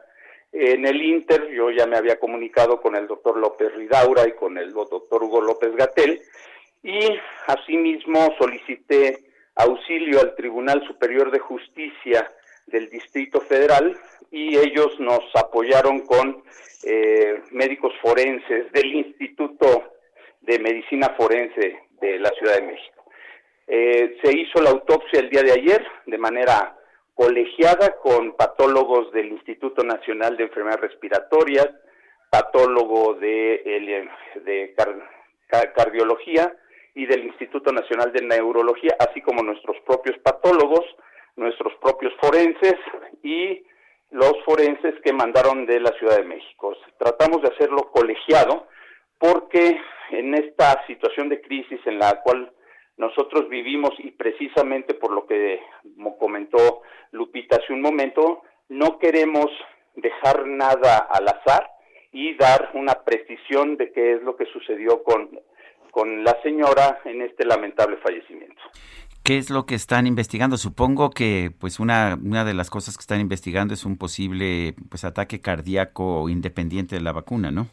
Así es, eh, lo- los hallazgos macroscópicos apuntan hacia ese hacia esa posibilidad diagnóstica. Eh, la señora era hipertensa, diabética, obesa, con enfermedad pulmonar obstructiva crónica, que déjenme decirles, no, es una, no son situaciones que excluyan para ser, para ser vacunados, no, no son excluyentes.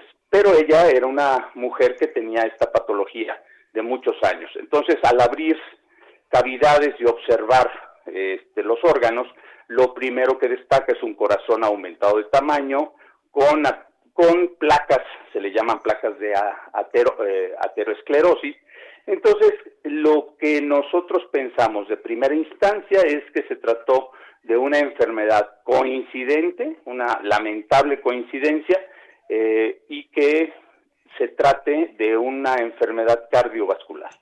Sí. Doctor, ¿nadie más presentó reacciones? ¿No tuvo usted información de algún otro caso en el que alguna persona se sintiera mal?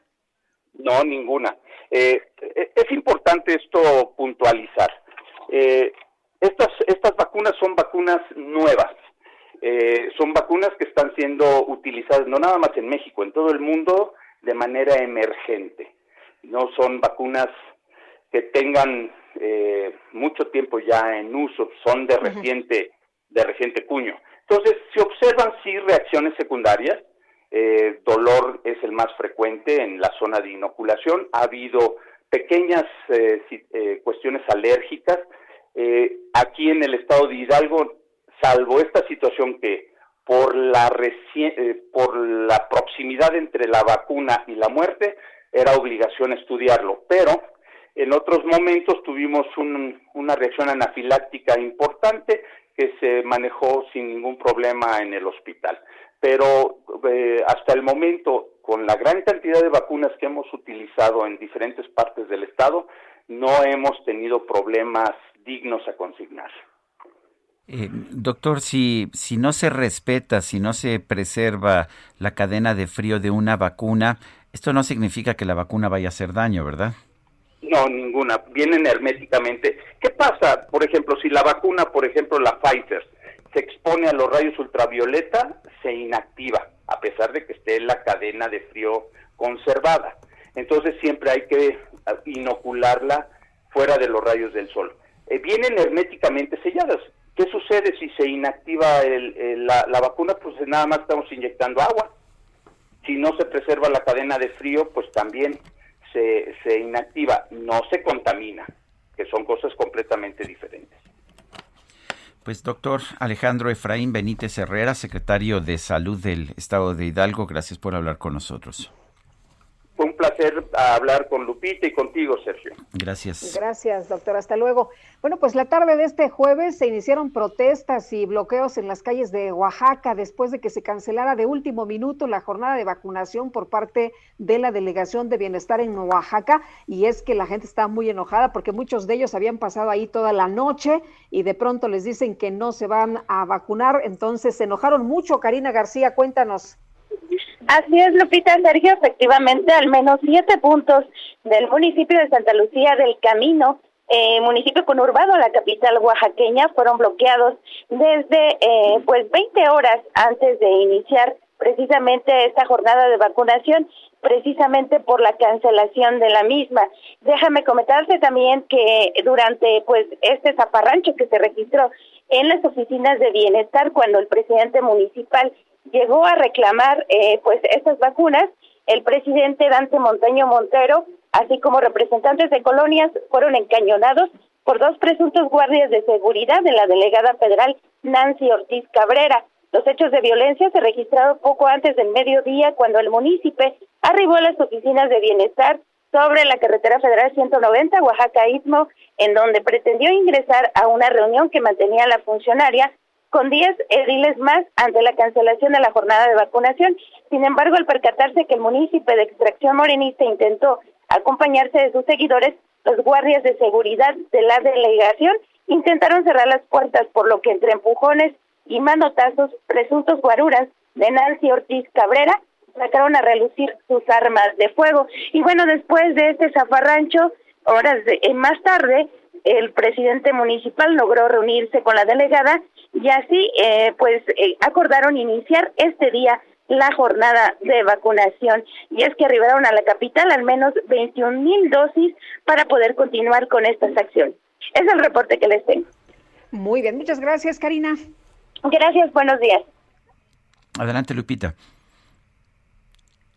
Eh, Bueno, Vas- vas- bueno, vas, vamos. adelante, La. Comisión de Puntos Constitucionales de la Cámara de Diputados aprobó con 19 votos a favor, 4 en contra y 4 abstenciones el dictamen que eleva a rango constitucional el reconocimiento de la figura de matrimonio, concubinato o cualquier otra forma de unión entre personas del mismo sexo. Iván Saldaña, adelante.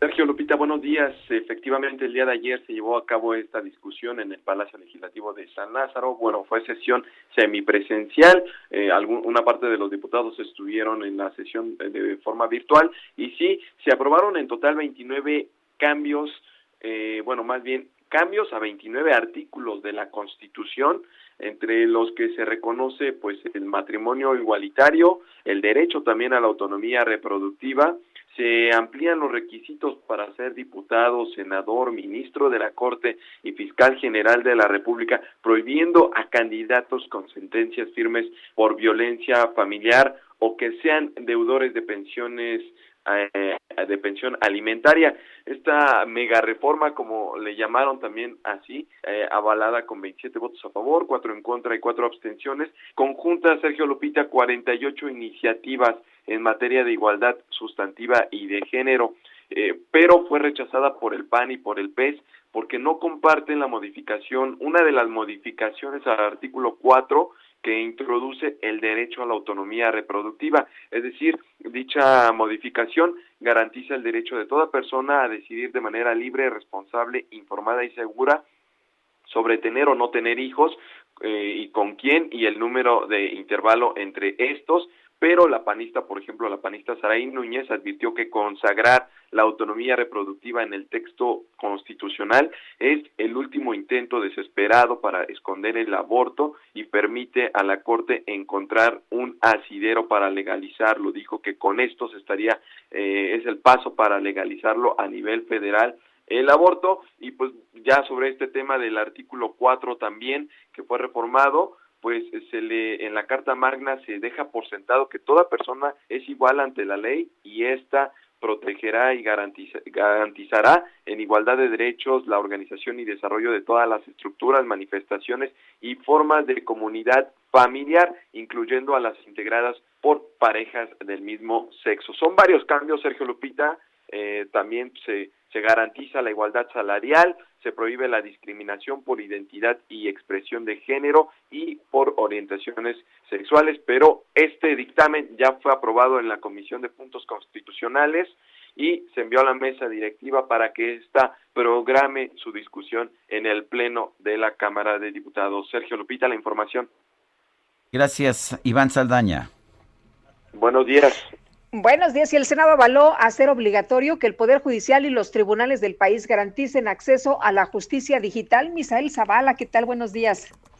Buenos días, Lupita. Buenos días, Sergio. Efectivamente, en una sesión maratónica que duró alrededor de 10 horas, el Senado de la República avaló con 97 votos a favor que se haga obligatorio que el Poder Judicial y los tribunales del país garanticen el acceso a justicia digital en línea y vía remota sin necesidad de acudir física, físicamente a tribunales eh, de justicia. Las modificaciones al artículo 17 constitucional precisan que para contribuir a garantizar el acceso a la justicia de forma ágil, oportuna e incluyente, el Poder Judicial eh, de la Federación y los de las entidades federativas, también el Tribunal Federal de Justicia Administrativa y los tribunales en las entidades federativas también de justicia admi- administrativa, los tribunales agrarios, los tribunales laborales, los tribunales electorales federales y de las entidades federativas tendrán que implementar sus respectivos sistemas de justicia digital mediante el uso de la tecnología de la información y de la comunicación a efecto de sustanciar y resolver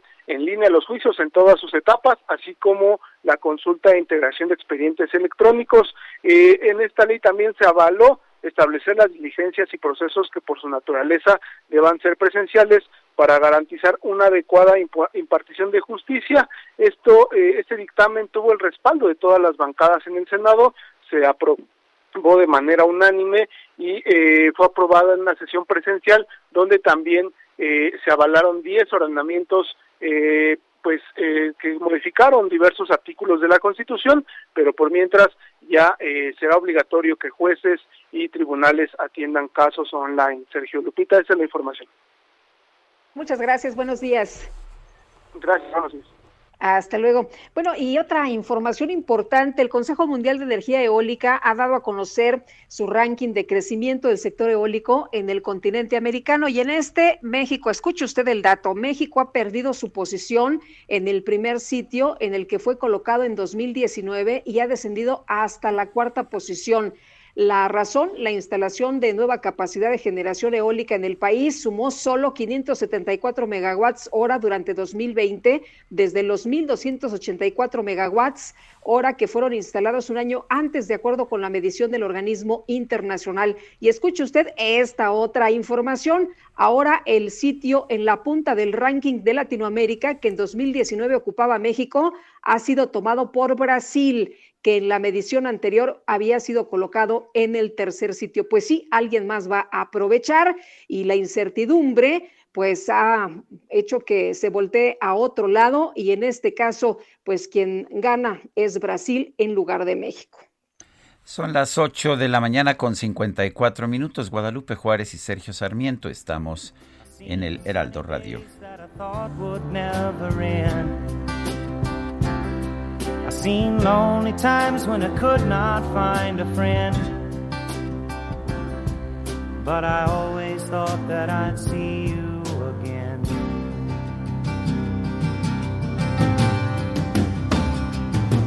Won't you look down upon me, Jesus? You gotta help me make a stand. Sergio Sarmiento y Lupita Juárez quieren conocer tu opinión, tus comentarios o simplemente envía un saludo para ser más cálida esta mañana.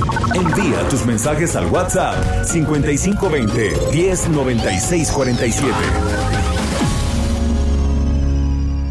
Heraldo Radio, la HCL se comparte, se ve y ahora también se escucha. Continuamos con Sergio Sarmiento y Lupita Juárez por El Heraldo Radio.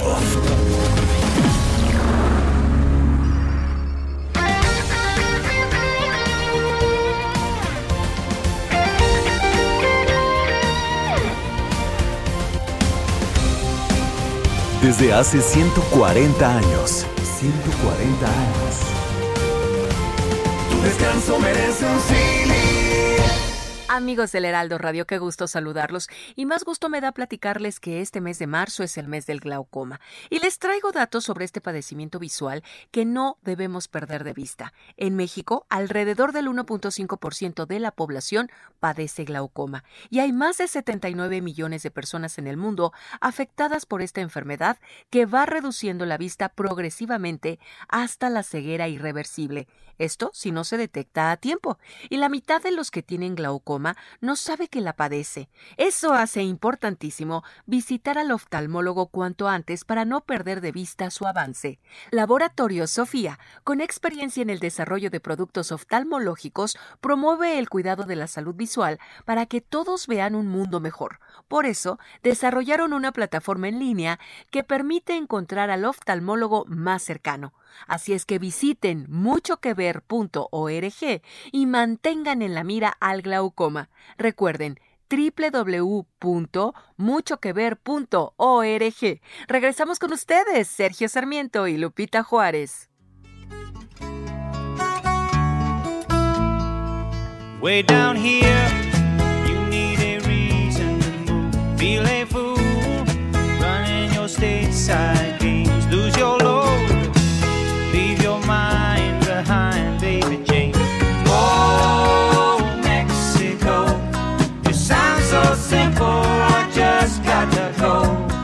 Oh México, suena tan sencillo, simplemente tengo que ir. El sol está caliente y se me olvida irme a casa. Me parece que voy a tener que ir ahora a México. Esto cantaba James Taylor, hoy lo quise recordar. Sleepy senorita with the eyes on fire. Oh, tenemos mensajes, Lupita muchos mensajes. Gracias a todos ustedes que se comunican con nosotros desde temprano. Buen día, escuchando la entrevista Arturo Herrera, habla de que habría que explicar mejor las necesidades del sector eléctrico para llegar a acuerdos. Y entonces, ¿a quién le toca explicar? Viene la ola de demandas legales y CFE invertirá más en abogados que en infraestructura.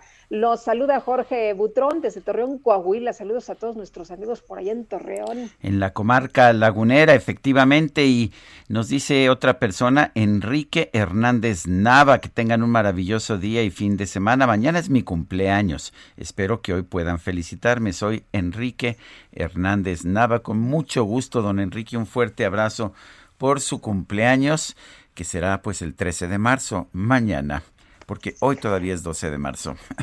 Pues si no le cantamos las mañanitas porque no nos atrevemos, pero le mandamos abrazos, eso sí. Oye, Adela Román calificó de extraña y contradictoria la encuesta que da como ganadora a Félix Salgado Macedonio para candidatura de Morena a la gubernatura en Guerrero. Se supone que el día de hoy se va a informar finalmente quién es el candidato, pero pues cómo estuvo la encuesta, creo que nadie sabe y nadie supo cómo se realizó. Adela Román es alcaldesa con licencia de Acapulco. Vamos a hablar en unos momentos más con ella precisamente de este tema. Y es que todos se quejaban, ¿no? Luis Walton se quejaba, Adela Román y otros de que no habían pues tenido la oportunidad de, de revisar esta encuesta, no sabían cómo se había hecho en realidad. Y resulta que hay una persona que incluyeron en la encuesta. Bueno, Luis Walton dice, bueno, a mí ni me contemplaron. O sea, ya en esta segunda encuesta yo ni siquiera estoy. Y hay una persona que dice, dice, bueno, pues yo vivo en Michoacán, pero la metieron como una de las candidatas. Adela Román, gracias por platicar con nosotros esta mañana, alcaldesa con licencia de Acapulco. Muy buenos días. Muy buenos días, Lupita. Qué gusto saludarte. Gracias. Igualmente. Eh, Adela, cuéntenos, ¿cómo ve usted esta encuesta? Hoy se van a dar a conocer los resultados, pero ya lo que sabemos está generando pues una serie de controversias. ¿Cómo ve la encuesta y cómo ve el procedimiento que en general ha seguido Morena para elegir a su candidato al gobierno de Guerrero? Bueno, hay muchas quejas de los aspirantes porque no han sido lo suficientemente claros para darnos las reglas de cómo se iba a desarrollar la encuesta. Estamos en espera que se dé hoy el resultado, como lo anunciaron. Entre el 10 y el 13 se iba a dar el resultado. Entonces, eh, vamos a ver qué pasa hoy que dé el resultado. Yo tengo la seguridad de que nos van a hablar. Tengo la seguridad de que nos van a hablar, que nos van a convocar, porque no es posible que nos enteremos a través de los medios de comunicación, a través de las redes sociales. Un partido serio que es una gran esperanza en este país y en este estado. Guerrero es López Obradorista, Guerrero es morenista. Y entonces esperamos esperamos mucho de nuestros dirigentes nacionales. Yo espero que nos eh, convoquen. Sí, dime. Eh, eh, Adela, eh, ¿cómo estuvo el tema de las encuestas? Porque, por ejemplo, decía Luis Walton que su nombre ni siquiera había aparecido, que esto era una mera simulación y el que va a ganar, eh, como ya se filtró en esta supuesta encuesta, es de nueva cuenta, pues Félix Salgado Macedonio, que esto ha sido un mero espectáculo. Bueno, cada quien tiene su punto de vista. Le ha faltado responsabilidad al, al partido. No ha sido eh, claro, transparente en sus procesos y la discrecionalidad y la opacidad con la que se han conducido es la oportunidad perfecta para que los enemigos de nuestro movimiento nos infiltren y también para orquestar una campaña en contra del presidente de México. A mí me habló de manera personal el, el presidente nacional de, de Morena, el compañero Mario Delgado, y el delegado político en Guerrero me dijo, usted está en la encuesta pero no fue una cuestión formal. Mira, mi formación de abogada me dice, ese es un procedimiento en estas condiciones y aquí está una notificación formal donde estos son los encuestados, estos son los lineamientos que se van a seguir en la encuesta y si se repuso el procedimiento para analizar los perfiles de los nuevos aspirantes, la comisión tiene amplias facultades para decidir quiénes participan. Porque ellos hablaron de que iban a hacer en una primera vez un filtro. y resultaron o resultamos solamente unos cuantos aspirantes entrevistados o encuestados. Y esta vez solamente de manera verbal, en lo personal. Yo quiero hablar por mí, no por los demás. Yo no sé si no le hablaron a los demás aspirantes. Ahí me dijeron, está siendo encuestada este fin de semana. Me hablaron el viernes pasado. Y bueno, vamos a, a esperar el resultado formal para, para saber cómo actuar. Eh, eh, nos dice usted que Guerrero es López Obradorista y sí me parece que eso es muy claro, pero también parece que el presidente tiene decidido y lo ha decidido desde un principio que el ungido es Félix Salgado Macedonio. Eh, ¿Es lo que diga su dedito? No, no, no, no, no. El presidente es un hombre muy respetuoso de las formas y de y de y de la decisión de la ciudadanía. Por eso cuando dice que el pueblo lo decida, él ha sido víctima permanente durante todos los años que estuvimos impulsando este gran proceso democrático en el país. Él fue víctima de los de las peores calumnias. Y en el poder hay un grupo poderoso económicamente que han buscado y buscan la manera de de denostar al presidente, incluso de bajarlo de la presidencia de la República. Entonces, si él lo está viviendo, yo en lo personal, violencia política de género permanente, y, y han sido tantas cosas, el presidente ha dicho que sean las instituciones respectivas las que determinen la culpabilidad o no del candidato de Morena en Guerrero. No, no dice que él es el que tiene que ser. Y hace unos días dijo, quienes tengan carpeta de investigación comprobada, quienes tengan delitos a los cuales deben de responder, no deben ser candidatos. Entonces, lo que está diciéndole a las instituciones, hagan la chamba, lo que les corresponde. Porque si son omisos, están incurriendo en delitos contra la administración de, de justicia, están actuando de manera indebida, ilegal. Entonces, ese es el mensaje del presidente, que se haga justicia a las víctimas, que la Procuración de Justicia eh, sea una verdadera garantía para la para las víctimas del delito. Y obviamente en un régimen de derecho democrático, la parte eh, acusada tiene derecho a, a, tener una defensa, tiene derecho a la a la presunción de inocencia. Entonces, eso es lo que queremos, que haya justicia en México, en Guerrero sobre todo, donde es este, este es uno de los estados en donde mayor violencia hay hacia las mujeres. En este, en este estado, la, la violencia al interior de los hogares, el feminicidio, es algo cotidiano. En Guerrero el machismo es, es una cultura y tenemos que atenderla desde sus raíces. Por eso necesitamos abrir espacios donde las mujeres se escuchen, que se escuche la voz de nosotras, donde podamos decir, esto es lo que queremos para las mujeres, una sociedad libre de violencia. Porque la, la violencia hacia la mujer no nada más daña a la mujer, daña a la sociedad entera, a la sociedad en conjunto. Bueno, pues muchas gracias por platicar con nosotros esta mañana, Adela. Muy buenos días. Muchas gracias a ustedes por darme la oportunidad. Que tengan excelente día. Bueno, y las, el resultado de la encuesta se dará a conocer precisamente el día de hoy, es lo que señalaba ayer Citlali Hernández, la secretaria general de Morena. En otros temas, la Secretaría de Gobernación, la secretaria de Gobernación Olga Sánchez Cordero dijo que si las farmacéuticas internacionales cumplen con los contratos de suministro, México tendría 80 millones de personas vacunadas en el último trimestre de 2021. París Salazar, cuéntanos adelante, buenos días. Buenos días, Sergio Lupita. México tendrá 80 millones de personas vacunadas en el último trimestre de 2021 si las farmacéuticas cumplen con los contratos de suministro, estimó la secretaria de Gobernación, Olga Sánchez Cordero. Durante la reunión quincenal con los integrantes de la Conferencia Nacional de Gobernadores, la secretaria de Sánchez Cordero dijo que el gobierno de México tiene contratos para adquirir 140 millones de dosis. Tenemos la confianza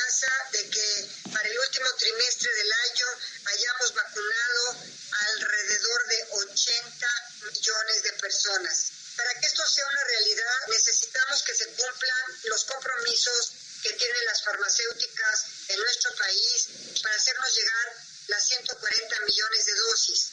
Sánchez Cordero hizo un llamado a los tres órdenes de gobierno para lograr el éxito de la vacunación. Dijo que México tiene contratos para adquirir vacunas contra el COVID-19 de Pfizer, AstraZeneca, CanSino, Sputnik y Sinovac y que la siguiente semana se firmará un contrato con Sinopharm por 12 millones de dosis.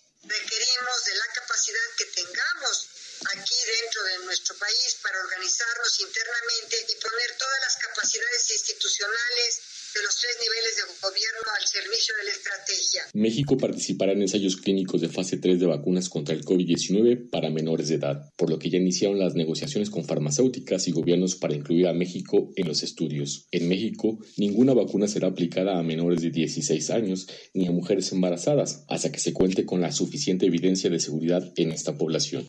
Esta es la información. Paris Salazar, muchas gracias. Y vamos a un resumen de la información más importante cuando son las 9 de la mañana con 13 minutos. Esta mañana el presidente López Obrador advirtió que va a pedir al Consejo de la Judicatura Federal que investigue el proceder de los jueces que otorguen amparos en contra de la reforma a la ley de la industria eléctrica. Entonces estos jueces se crearon, surgen cuando se lleva a cabo la reforma energética para proteger a las empresas particulares extranjeras, no para proteger y defender el interés nacional. Entonces, apenas se está publicando la reforma, y ahí va el amparo, el primero. Pues nosotros vamos a acudir a la Suprema Corte y queremos que la judicatura del Poder Judicial haga una revisión del proceder de estos jueces, porque sería el colmo de que el Poder Judicial del país estuviese al servicio de particulares. Bueno, por otro lado, el presidente aseguró que no se han desperdiciado vacunas contra el COVID-19 ni se han entregado dosis en mal estado, como lo denunciaron los gobiernos de algunas entidades que no hubo ningún desperdicio ni llegaron en mal estado las vacunas. Hacer un llamado a toda la población para que no se deje manipular. Se pensó de que las vacunas no tenían la refrigeración suficiente, se hizo la prueba, resultó que no había ningún problema. Ayer también hubo un caso lamentable en Hidalgo de una señora que falleció después de que se le aplicó la vacuna tiempo después y de inmediato, ¿no? Se relacionó el tema con la vacuna. Ya se están haciendo todos los estudios y al parecer no hay relación. La Organización Mundial de la Salud informó que un comité asesor de expertos está analizando la vacuna contra el COVID-19 de AstraZeneca, luego de que algunos países suspendieron su aplicación por reacciones adversas en personas que la recibieron. Autoridades sanitarias de Rusia advirtieron a la comunidad internacional que la cepa de la gripe aviar H5N8, que fue detectada hace tres semanas en siete granjeros, podría mutar y hay una probabilidad muy alta de que comience a transmitirse de una persona a otra.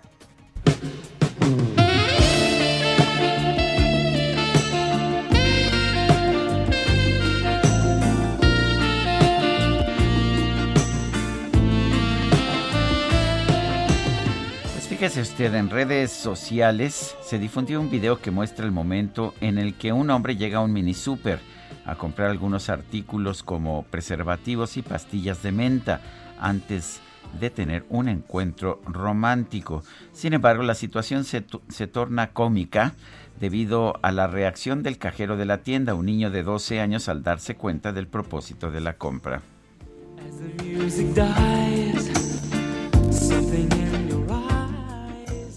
¿No estás muy morro tú para trabajar en el Oxxo? No, mi mamá me deja.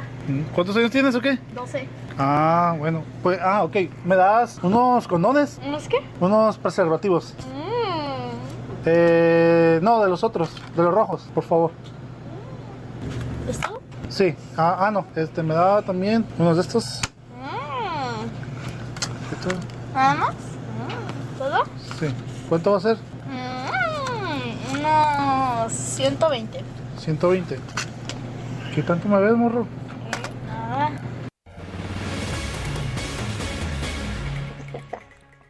Bueno, Ay, bueno, mm, ¿cómo le hace? Mm, bueno, bueno. Este, vamos a continuar con la información. Oye, fíjate que esta mañana vamos a conocer un reporte de que se había registrado pues por ahí una incidencia en el proceso de vacunación de adultos mayores en la Escuela Nacional para Maestros. A las 7 de la mañana, 20 personas, eh, nos había comentado uno de nuestros compañeros, eh, habían resultado con síntomas de intoxicación al consumir alimentos que les fueron otorgados en este lugar, los cuales estaban en mal estado. Eh, según la información, los médicos del lugar y personal de ERUM brindaron atención y dieron medicamentos, pero hay una precisión, los adultos mayores no fueron los afectados. Fíjate que si hubo afectaciones por ahí, el personal de participación ciudadana que ayer eh, comió algo en mal estado y pues se sintieron muy mal. La Secretaría de Salud los está atendiendo y eh, pues la, la, toda la eh, el apoyo fue proporcionado por la alcaldía Miguel Hidalgo, pero no se trató de las personas que se fueron a vacunar. Bueno, pues vamos con otros temas. Son las 9 de la mañana con 19 minutos. Viva Flamenco, yo creo que es la principal compañía de flamenco de nuestro país, presenta su show virtual, virtual a la sombra del naranjo. Esto será el próximo 20 de marzo. Leticia Cosío es directora de Viva Flamenco. Leticia, ¿cómo estás? Muy buenos días. Muy buenos días, muy bien, muy contenta, muy emocionada de estar en su programa y aparte pues contenta por lo que vamos a presentar, como lo mencionaste. Lupita, buenos días también. ¿Cómo estás? Qué gusto, Leticia. pues feliz, feliz como siempre y pues efectivamente, como lo comentaron, vamos a presentar una función en línea, ahora como es la nueva manera de presentarnos y el programa que vamos a, a presentar ahora se llama A la sombra del naranjo. Cuéntanos, ¿por qué el título A la sombra del naranjo? Es un título muy hermoso, tiene resonancias poéticas, pero cuéntanos por qué porque fue me inspiré en una experiencia que tuve de hace muchos años cuando yo invertí para mm, aprender todo acerca del flamenco, para sentirme, entender lo, de lo que hablan los, los cantes, ¿no? Y, por ejemplo, los cantes a veces hablan como que de la, la cueva del moro, que el cafelito, o la torre de, del loro, o este, como eh, la Alhambra, el Córdoba, Sevilla, por supuesto, la calle Betis, el Guadalquivir, todo esto tan importante. Yo quería saber de qué se trataba para poderlo interpretar. Y dentro de esos, pues me acuerdo que era como un martes, miércoles, no sé, iba yo a mi clase, tomaba en la mañana y en la tarde, y de momento pues iba caminando hacia avión tomaba mis clases y empiezo a escuchar así como unos un palmeito, ¡ey! Y unos jaleitos, venga, que toma, que toma. Y digo, ay, ¿qué es esto? ¿Qué es esto? ¿Por dónde van? Entonces empecé a escuchar eh, eh, estos jaleos y los seguí y me encuentro con una plaza, como le llaman allá en Sevilla, que son como unas pequeñas glorietas, y tenía un camellón con unos árboles preciosos dentro de estos, pues un árbol enorme, un naranjo con un aroma maravilloso. Y ahí estaban todas estas gitanas, un grupo de gitanas, eh, con sus con sus hijos, llevaban su comida, sus, sus bebidas, y solitas, sin guitarra, sin nada más que ellas cantando, haciendo su palmeo, bailando, festejaban algo, no nunca supe qué fue, pero enseñaban a los niños a bailar así en la tierra, en, en el pasto, felices de, de estar eh, eh, pasando esos momentos juntos. Estuve casi más de dos horas, dije, qué mejor clase que esta. Entonces vi esa energía, esa fuerza, ese esa manera feliz de vivir, con nada, con nada la gente vivía y yo dije, eh, festejaba. Y eso es lo que ahora yo quiero eh, proyectar en, en este espectáculo, que además lo vamos a dar en un aire, en un, lugar abierto, es un ruedo del cortijo la, la Movida que muy amablemente nos los eh, han proporcionado para que podamos hacer este espectáculo y vamos a tomar el ruedo como parte de la escenografía eh, que se, se incluye porque el flamenco va mucho también con, con el arte del toreo y entonces eh, se presta perfecto para la, la obra que nosotros vamos a presentar. Somos 10 artistas en escena entre músicos y bailarines y o, eh, durará como unos 50, un 60 minutos el espectáculo, y digo aproximado porque con el flamenco a veces no se sabe. Con el flamenco como hay mucho de, improvisación por lo mismo, por toda esa ale- alegría, esa pasión y que cada, cada uno de los de, las, de los participantes tienen eh, su manera de proyectar, pues se puede alargar un poquito o acortar, pero lo importante es que estamos todos eh, en una comunión muy fuerte con toda esta pasión y con toda esta alegría de poder presentar y proyectar este espectáculo. Eh, nosotros Leticia, nos tienes acostumbrados a estos espectáculos muy vistosos, llenos de energía, llenos de colorido, eh, esta música buenísima. ¿Es lo que vamos a ver de nuevo? Sí, sí, sí, por supuesto, siempre todos estos grandes artistas, eh, obviamente con diferentes coreografías y van a ser eh, eh, momentos de duetos, de tríos, de eh, quintetos, eh, solos de música y todo muy alegre para pues que la gente se sienta muy en, eh, comunicados con nosotros, que lo sie- hacerlo muy dinámico, porque también no es lo mismo verlo en, en vivo que en la este, En la en las pantalla. pantallas, Sí. ¿no? Que a veces puede ser un poco frío, entonces por eso lo queremos hacer como muy dinámico para, bueno, siempre han sido, pero esta vez más lo estamos pensando eh, para ¿Cómo lo vemos, Leticia? Porque se nos está acabando el tiempo y no quiero que la gente deje de saber cómo, cómo, cómo podemos verte. ¿Qué tenemos que hacer? Sí, por supuesto, entrar a la página de boletopolis.com y ahí buscar Viva Flamenco o a la sombra del naranjo y directo les lleva y es muy sencillo. El boleto cuesta 200 pesos. O también pueden entrar a nuestra página de www.vivaflamenco.com.mx y ahí también directo les lleva a la página de Boletopolis. El boleto cuesta 200 pesos, por supuesto hay eh, una... Sergio Sarmiento y Lupita Juárez quieren conocer tu opinión, tus comentarios o simplemente envía un saludo para ser más cálida esta mañana. Envía tus mensajes al WhatsApp 5520 109647. Heraldo Radio, la HCL se comparte, se ve y ahora también se escucha. Continuamos con Sergio Sarmiento y Lupita Juárez por El Heraldo Radio.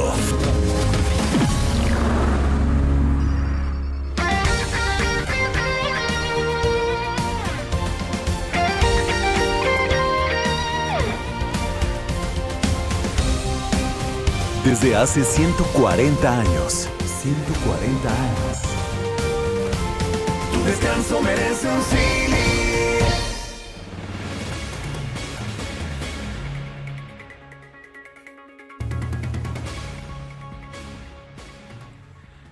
Bueno, so- son las nueve, nueve de la mañana con 31 minutos. Se cortó la conversación que estábamos teniendo con Leticia Cosío de Viva Flamenco. Ya era el final de la conversación sobre esta presentación de, de Viva Flamenco que se llama A la sombra del naranjo.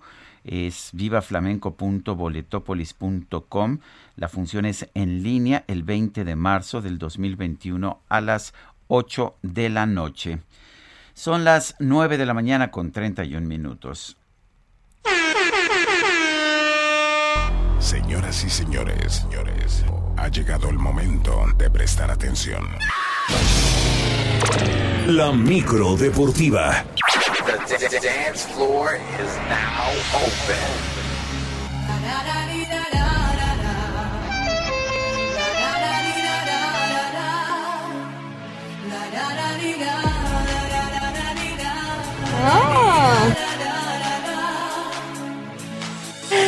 Bueno, pues ya llegó la micro deportiva, como siempre muy actualizada esta micro y Julio Romero con información de los deportes. Nos dice Manuel AGZ1 que si le mandas un saludito.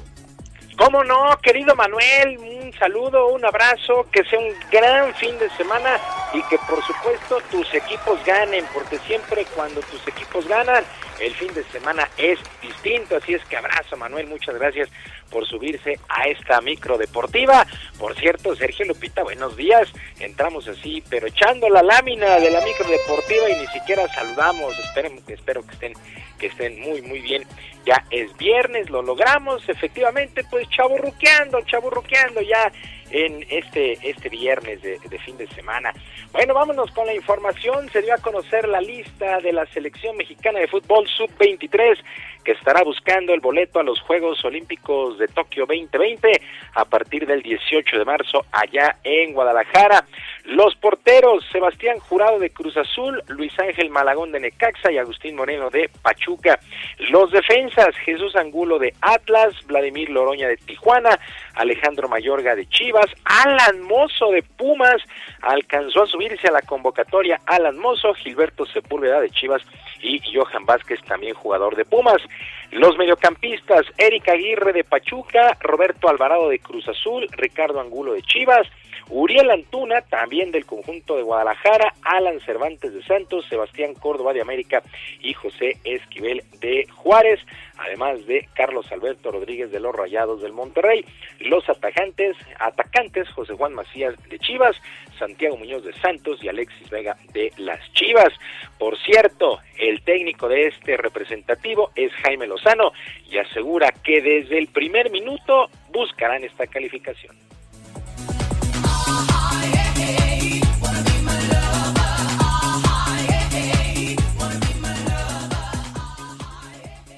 En torneos tan cortos que se le presentan a la selección es importante empezar ganando. Eso no nos cabe la menor duda que vamos a salir, eh, no importando el rival que esté enfrente, a darlo todo, a dejar la vida, el alma y obviamente esperemos que buen fútbol por muchos lapsos del partido y, creo que con eso nos, nos podrá venir bien, eh, bueno, eh, o nos tendremos que ir satisfechos para, para, poder alcanzar los puntos necesarios y estar en, en la semifinal. Oh, baby, don't hurt me, don't hurt me. Bueno, este representativo sub-23 debuta en el preolímpico el 18 contra República Dominicana. Hay que recordar que ya se autorizó el 25% de aficionados tanto en la cancha de Chivas como en el Estadio Jalisco. Y el atacante de los Bravos de Juárez, Marco Fabián, fue suspendido 10 días luego de que se dieran a conocer imágenes del jugador en una reunión, rompiendo todos los protocolos de sanidad. De acuerdo a los reglamentos de la propia Liga MX, ha sido ya aislado para evitar algún contagio y también ya fue sancionado en lo económico por su equipo. Bueno, regresó a las andadas Marco Fabián. En más del balompié local, el día de hoy arranca la fecha 11 del torneo Guardianes 2021. Dos duelos a las siete y media de la noche en la Franja del Puebla contra los rojinegros del Atlas y a las nueve y media el equipo de Juárez estará enfrentando a los Pumas. Mañana sábado 7 de la noche Tigres contra Mazatlán. 21 horas Cruz Azul contra Monterrey y a la misma hora Cholos contra el Santos Laguna. Para el domingo a las 12, Toluca contra Pachuca, allá en el Nemesio 10, Querétaro estará enfrentando al San Luis a las 6 de la tarde y el Clásico Nacional, las Chivas Rayadas del Guadalajara contra las Águilas del América a las 20 horas. Vaya que si se ha calentado este clásico, ojalá en el terreno de juego veamos un muy buen duelo porque la verdad es que sí, sí dan ganas este Chivas contra América. La jornada 11 cierra el lunes con el duelo entre los Esmeraldas de León y los Rayos del Necaxa. Es la actividad de la fecha 11 del Guardianes 2021 del balompié local. En otras cosas, la mexicana Juliana Olmos y la estadounidense Desiree Kravitz avanzaron a la gran final del abierto de tenis de Zapopan al imponerse a Leona Bolsova de España y a Danka Kanovic de Montenegro con parciales de 6-2 y retiro con el segundo set en 2-0 a su favor. Así es que Juliana Olmos se mete a esta final del abierto de Zapopan, que pues, la verdad es que es atractivo y sirve de calentamiento ya para lo que será a partir del lunes el abierto mexicano allá en el puerto de Acapulco. Mucha, mucha actividad del deporte blanco aquí en nuestro país.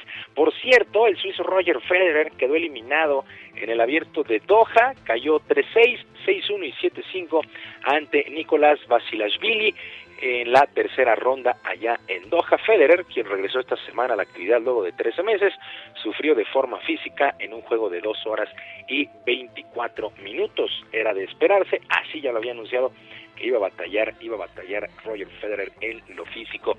Y el Comité Olímpico Internacional comprará vacunas contra COVID-19 a China para facilitar la organización de los Juegos de Tokio 2020 y ayudar también a los Olímpicos de Invierno de Pekín 2022.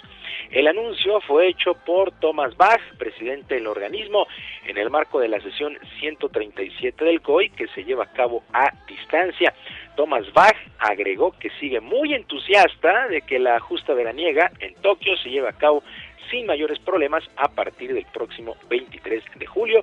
Seguimos a la espera de conocer si hay o no público extranjero. Dicen medios allá en Japón que no, no habrá extranjeros allá en Tokio 2020. Y ya para despedirnos, el día de ayer los Clippers de Los Ángeles apalearon 130-104 a los guerreros de Golden State en actividad del básquetbol de la NBA. Duelo en donde el mexicano Juan Toscano estuvo en la duela 19 minutos, no anotó puntos, tuvo dos rebotes y tres asistencias. Juan Toscano que pues busca mayor actividad con estos guerreros de Golden State del coach Steve Kerr en la NBA.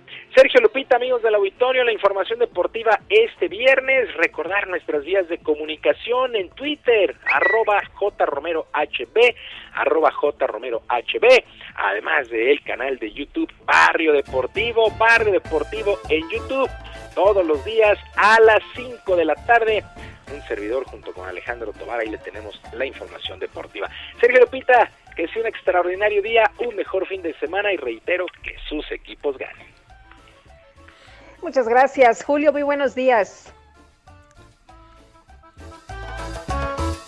Bueno, hoy es viernes de lectura. Vamos a la letra H. Letra H con Sergio Sarmiento y Lupita Juárez. Mónica Soto y Casa, ¿qué nos tienes? Eh, y perdón que no saliste el pasado viernes, pero bueno, andábamos muy, muy saturados. Pero ¿qué nos tienes este fin de semana? Hola Sergio, buenos días Lupita. Pues, Hola, ¿qué tal? Buenos días.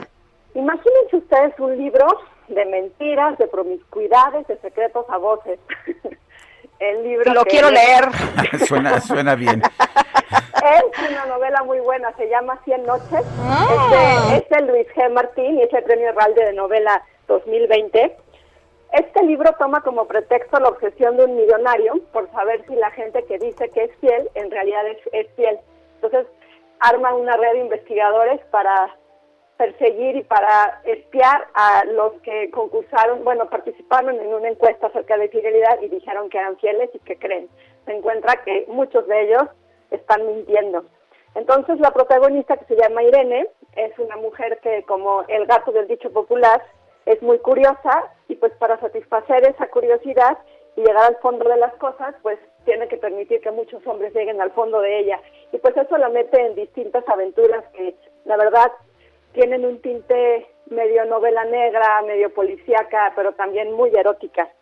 Este libro de Luis G. Martín es una narración muy desenfadada, tiene una gran tensión erótica y emotiva, es un thriller húmedo de pasiones y perversiones y tiene muchos expedientes de adulterios, muchas fuertes confesiones y un sentido del humor muy oscuro que la verdad es que hace de- hacen de este libro una experiencia digna de leer. Se llama Cien noches, es de Luis G. Martín y yo, yo creo que lo, voy a dis- lo van a disfrutar mucho porque también satisface un poquito esa necesidad de chisme y de morbo que tenemos todos los seres humanos y más en estos tiempos de pandemia. ¿Ah, ¿Cómo sí? ven, Sergio Lupita? Tenemos necesidad de chisme y de y, y- y de morbo. Por supuesto, los seres humanos. Yo somos- sí, yo sí, no nos sé da tú. mucha curiosidad, nos da mucha curiosidad todo, es, es, es muy natural. Y si no tienen curiosidad, pues, pues, es importante tenerla, porque ¿cómo va a ser rica la vida si no nos interesa un poco también de la vida de los demás, no? Y, y yo aquí de aburrido leyendo una historia del dinero, pero bueno. Bueno, cada quien se aburre con lo que quiere o se entretiene. Muy bien. Mónica Soto y Casa, eh, son 100 noches y es Luis G. ¿qué? Martín. Luis G. Martín. Muy bien. Sí. Gracias, Mónica. y que tengan un hermoso fin de semana. Un abrazo para los dos. Igualmente, gracias. Ay, ¿Cómo ves, Lupita? ¿Tú Pues, tienes este, interesante, ¿no? interés Interesante. en el morbo y el chisme? Yo sí, la verdad. Bueno, Entonces me voy a chutar el libro. me parece bien, me parece muy bien. Bueno, pues son las son las nueve de la mañana, nueve de la mañana con 42 minutos y eh, rápidamente yo creo que sí, vamos rápidamente a los mercados. Esta mañana estamos eh, eh, estamos viendo que la Bolsa Mexicana de Valores vuelve a subir, ha estado subiendo consistentemente, 0.2%, se ubica en 47.777 unidades. El Dow Jones sube un poquito más, 0.5%. De hecho, hemos visto que tanto el mercado de México como el de los Estados Unidos sube, sube en estos tiempos. El peso pierde terreno, sin embargo, se ubica en el mercado al mayoreo en 20.78, 20.78 pesos por dólar. El peso ha estado pues bastante poco sólido en estos últimos tiempos y bueno pues anda eh, anda de capa caída. Pero vamos con otros temas.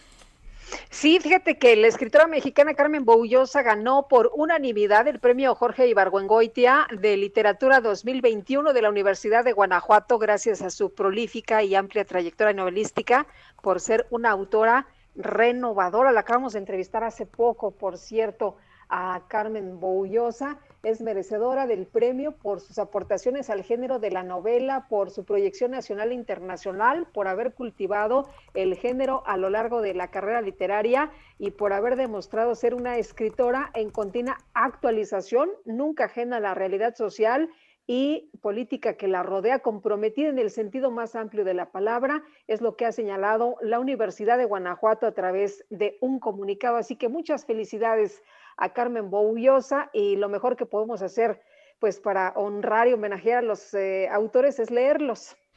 Sin duda, y Carmen Boullosa es una autora que siempre vale la pena leer.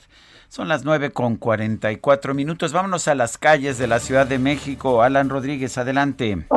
Sergio Lupita, muy buenos días. En estos momentos ya tenemos movilización por parte de la Secretaría de Seguridad Ciudadana en el cruce de la calle Ángel Albino Corso y Norte 173. Esto es perímetro de la colonia Gertrudis Sánchez. En este punto se reporta que pierde la vida una mujer a consecuencia de un disparo de arma de fuego y hay una persona más lesionada. Este hecho violento se produce al parecer por un intento de robo. Sin embargo, ya se encuentra en este punto personal de la Policía Capitalina resguardando el lugar de los hechos y en espera del arribo de personal de la Fiscalía General de Justicia de la Ciudad de México para realizar la diligencia correspondiente. Por lo pronto, es el reporte que tenemos desde esta zona en la alcaldía de Gustavo Amadero.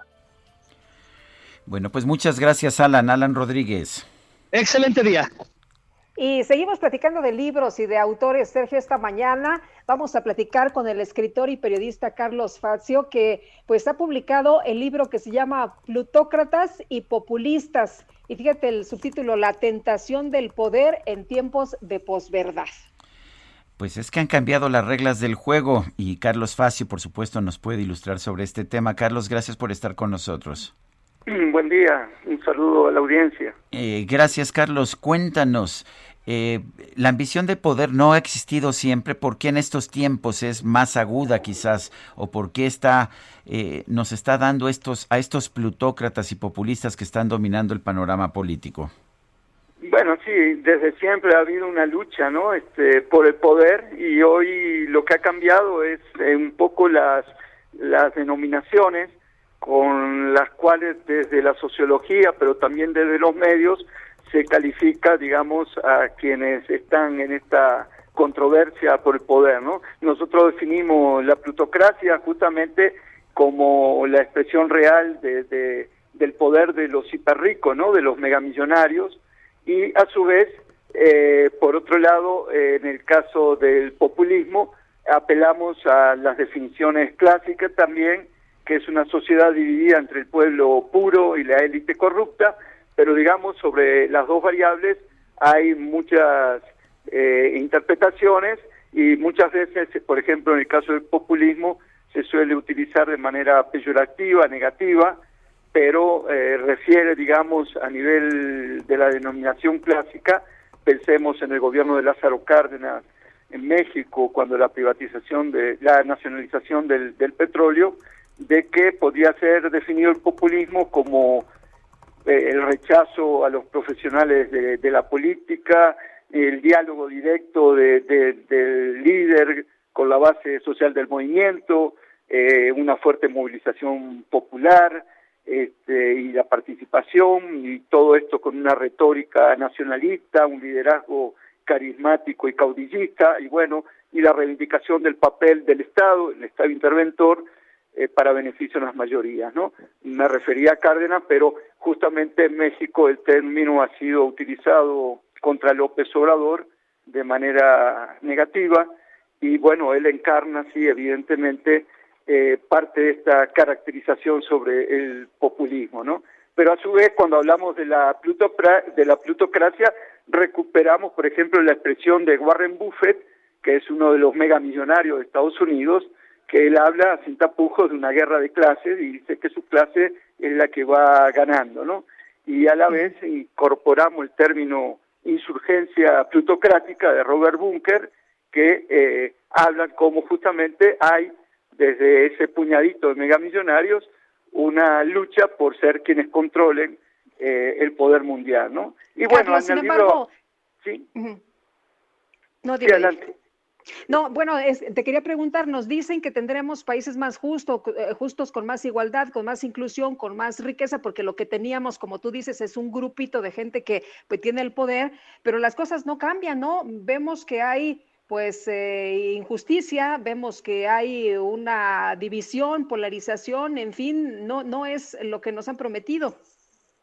Sí, no, yo eh, haría un matiz ahí, que la polarización existe y ha existido desde siempre, ¿no? Para llegar a la polarización actual deberíamos ver la imagen del huevo y la gallina, quién fue primero, ¿no? Es decir, y si nos remontamos a 2005 y 2006, desde el poder real, a través del candidato a la presidencia del PAN en aquel entonces, eh, Felipe Calderón, se acuñó a través de sus publicistas la frase AMLO, un peligro para México. Esto pasó por campañas de descalificación de aquel candidato y un grupo de intelectuales que lo apoyaban, siguió pasando por 2012, siguió la campaña de 2018, entonces no es una polarización generada por López Obrador, puede ser que hoy está siendo estimulada por él a partir de toda esta experiencia acumulada. Y bueno, él lo que yo entiendo que está ocurriendo ahora es está tratando de contrarrestar desde las mañaneras de él marcar la agenda pública que antes la controlaban eh, un grupo pequeño también de generadores de opinión pública en los grandes medios mexicanos y bueno, se está dando esa, esa confrontación hoy, ¿no? Ahora sobre el proyecto de nación de la 4T, sí, es un proyecto que en el corto plazo se puede decir que ha beneficiado a algunas, eh, tienen un enfoque social a través de apoyos a la gente de mayor edad, a los jóvenes, eh, todo esto en el marco de una pandemia devastadora en todo el mundo. Entonces, yo no sé a dónde va a ir el proyecto de la 4T una vez que aterricen los cascajos que, que van a caer de la crisis generada por la pandemia. Pues muy bien, gracias Carlos, eh, Carlos por platicar con nosotros, por invitarnos a leer este libro, Plutócratas y Populistas, la tentación del poder en tiempos de posverdad. No, al contrario, les agradezco a ustedes. Un saludo. Gracias. Y son las 9.51, vámonos a un resumen de la información más importante. En su conferencia de prensa de esta mañana, el presidente López Obrador celebró que la justicia de Brasil haya anulado las condenas dictadas en contra del expresidente Luis Ignacio Lula da Silva. Bueno, y por otro lado, recomendó a los partidos políticos que elijan a sus candidatos mediante un sorteo para evitar que se impongan pues familiares recomendados o achichincles. El Instituto Nacional Electoral informó que va a destinar 17 millones 904 mil pesos para realizar pruebas de COVID-19 al personal que trabaja en la organización de las elecciones del 6 de junio. El gobierno de Italia anunció un nuevo periodo de confinamiento del 15 de marzo al 6 de abril para las regiones que superen los 250 casos de COVID-19 por cada 100 mil habitantes. Ya veo venir a Spiri González como un pequeño ciclón. Ha tomado muchos tragos porque Rosita lo dejó. Bueno, y luego de promover la cancelación social de series animadas como Pepe Le Pew y Tommy Jerry, así como los libros del Dr. Seuss, del Dr. Seuss, el columnista estadounidense Charles M. Blow criticó a Speedy González, dijo que este estereotipa la imagen de los mexicanos. Sin embargo, esta vez ya no recibió mucho apoyo. En Twitter se volvió tendencia el nombre de este personaje por la gran cantidad de usuarios mexicanos que salió en su defensa, además de que le pidieron al columnista que no hable en nombre de nuestro país. Y yo me uno, yo me uno, yo defiendo a Speedy González, estoy muy orgulloso de Speedy González. No sé qué piensas tú, Guadalupe. Oye, pues eh, vamos a, a, revisar muy bien eh, esto que ha venido ocurriendo, ¿no? Vamos a revisar muy bien qué pasa con estos personajes y por lo pronto, pues yo ya no me acuerdo de las caricaturas de Speedy González. ¡Yepa, yepa, y arriba, arriba! Oh, Speedy González.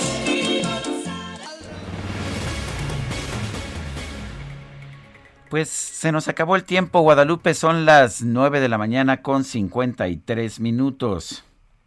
Vámonos entonces, que la pasen todos muy bien, que disfruten este día y bueno, pues también este puente largo, nos escuchamos, nosotros sí trabajamos, los esperamos el lunes a las 7 en punto. Bueno, pues lo dejamos con música de James Taylor. Eh, y pues lo invitamos a escucharnos nuevamente el próximo lunes, ya que puente o no puente, nosotros no hacemos puente ni nos hacemos puente. Hasta entonces, gracias de todo corazón.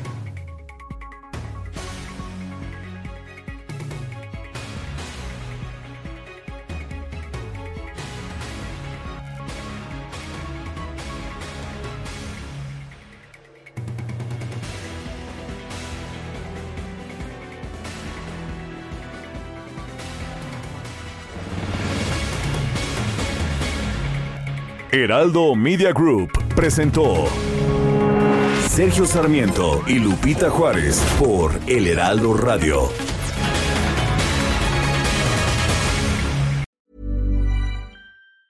Hey, it's Danny Pellegrino from Everything Iconic. Ready to upgrade your style game without blowing your budget? Check out Quince. They've got all the good stuff shirts and polos, activewear, and fine leather goods all at 50 to 80% less than other high-end brands. And the best part? They're all about safe, ethical, and responsible manufacturing.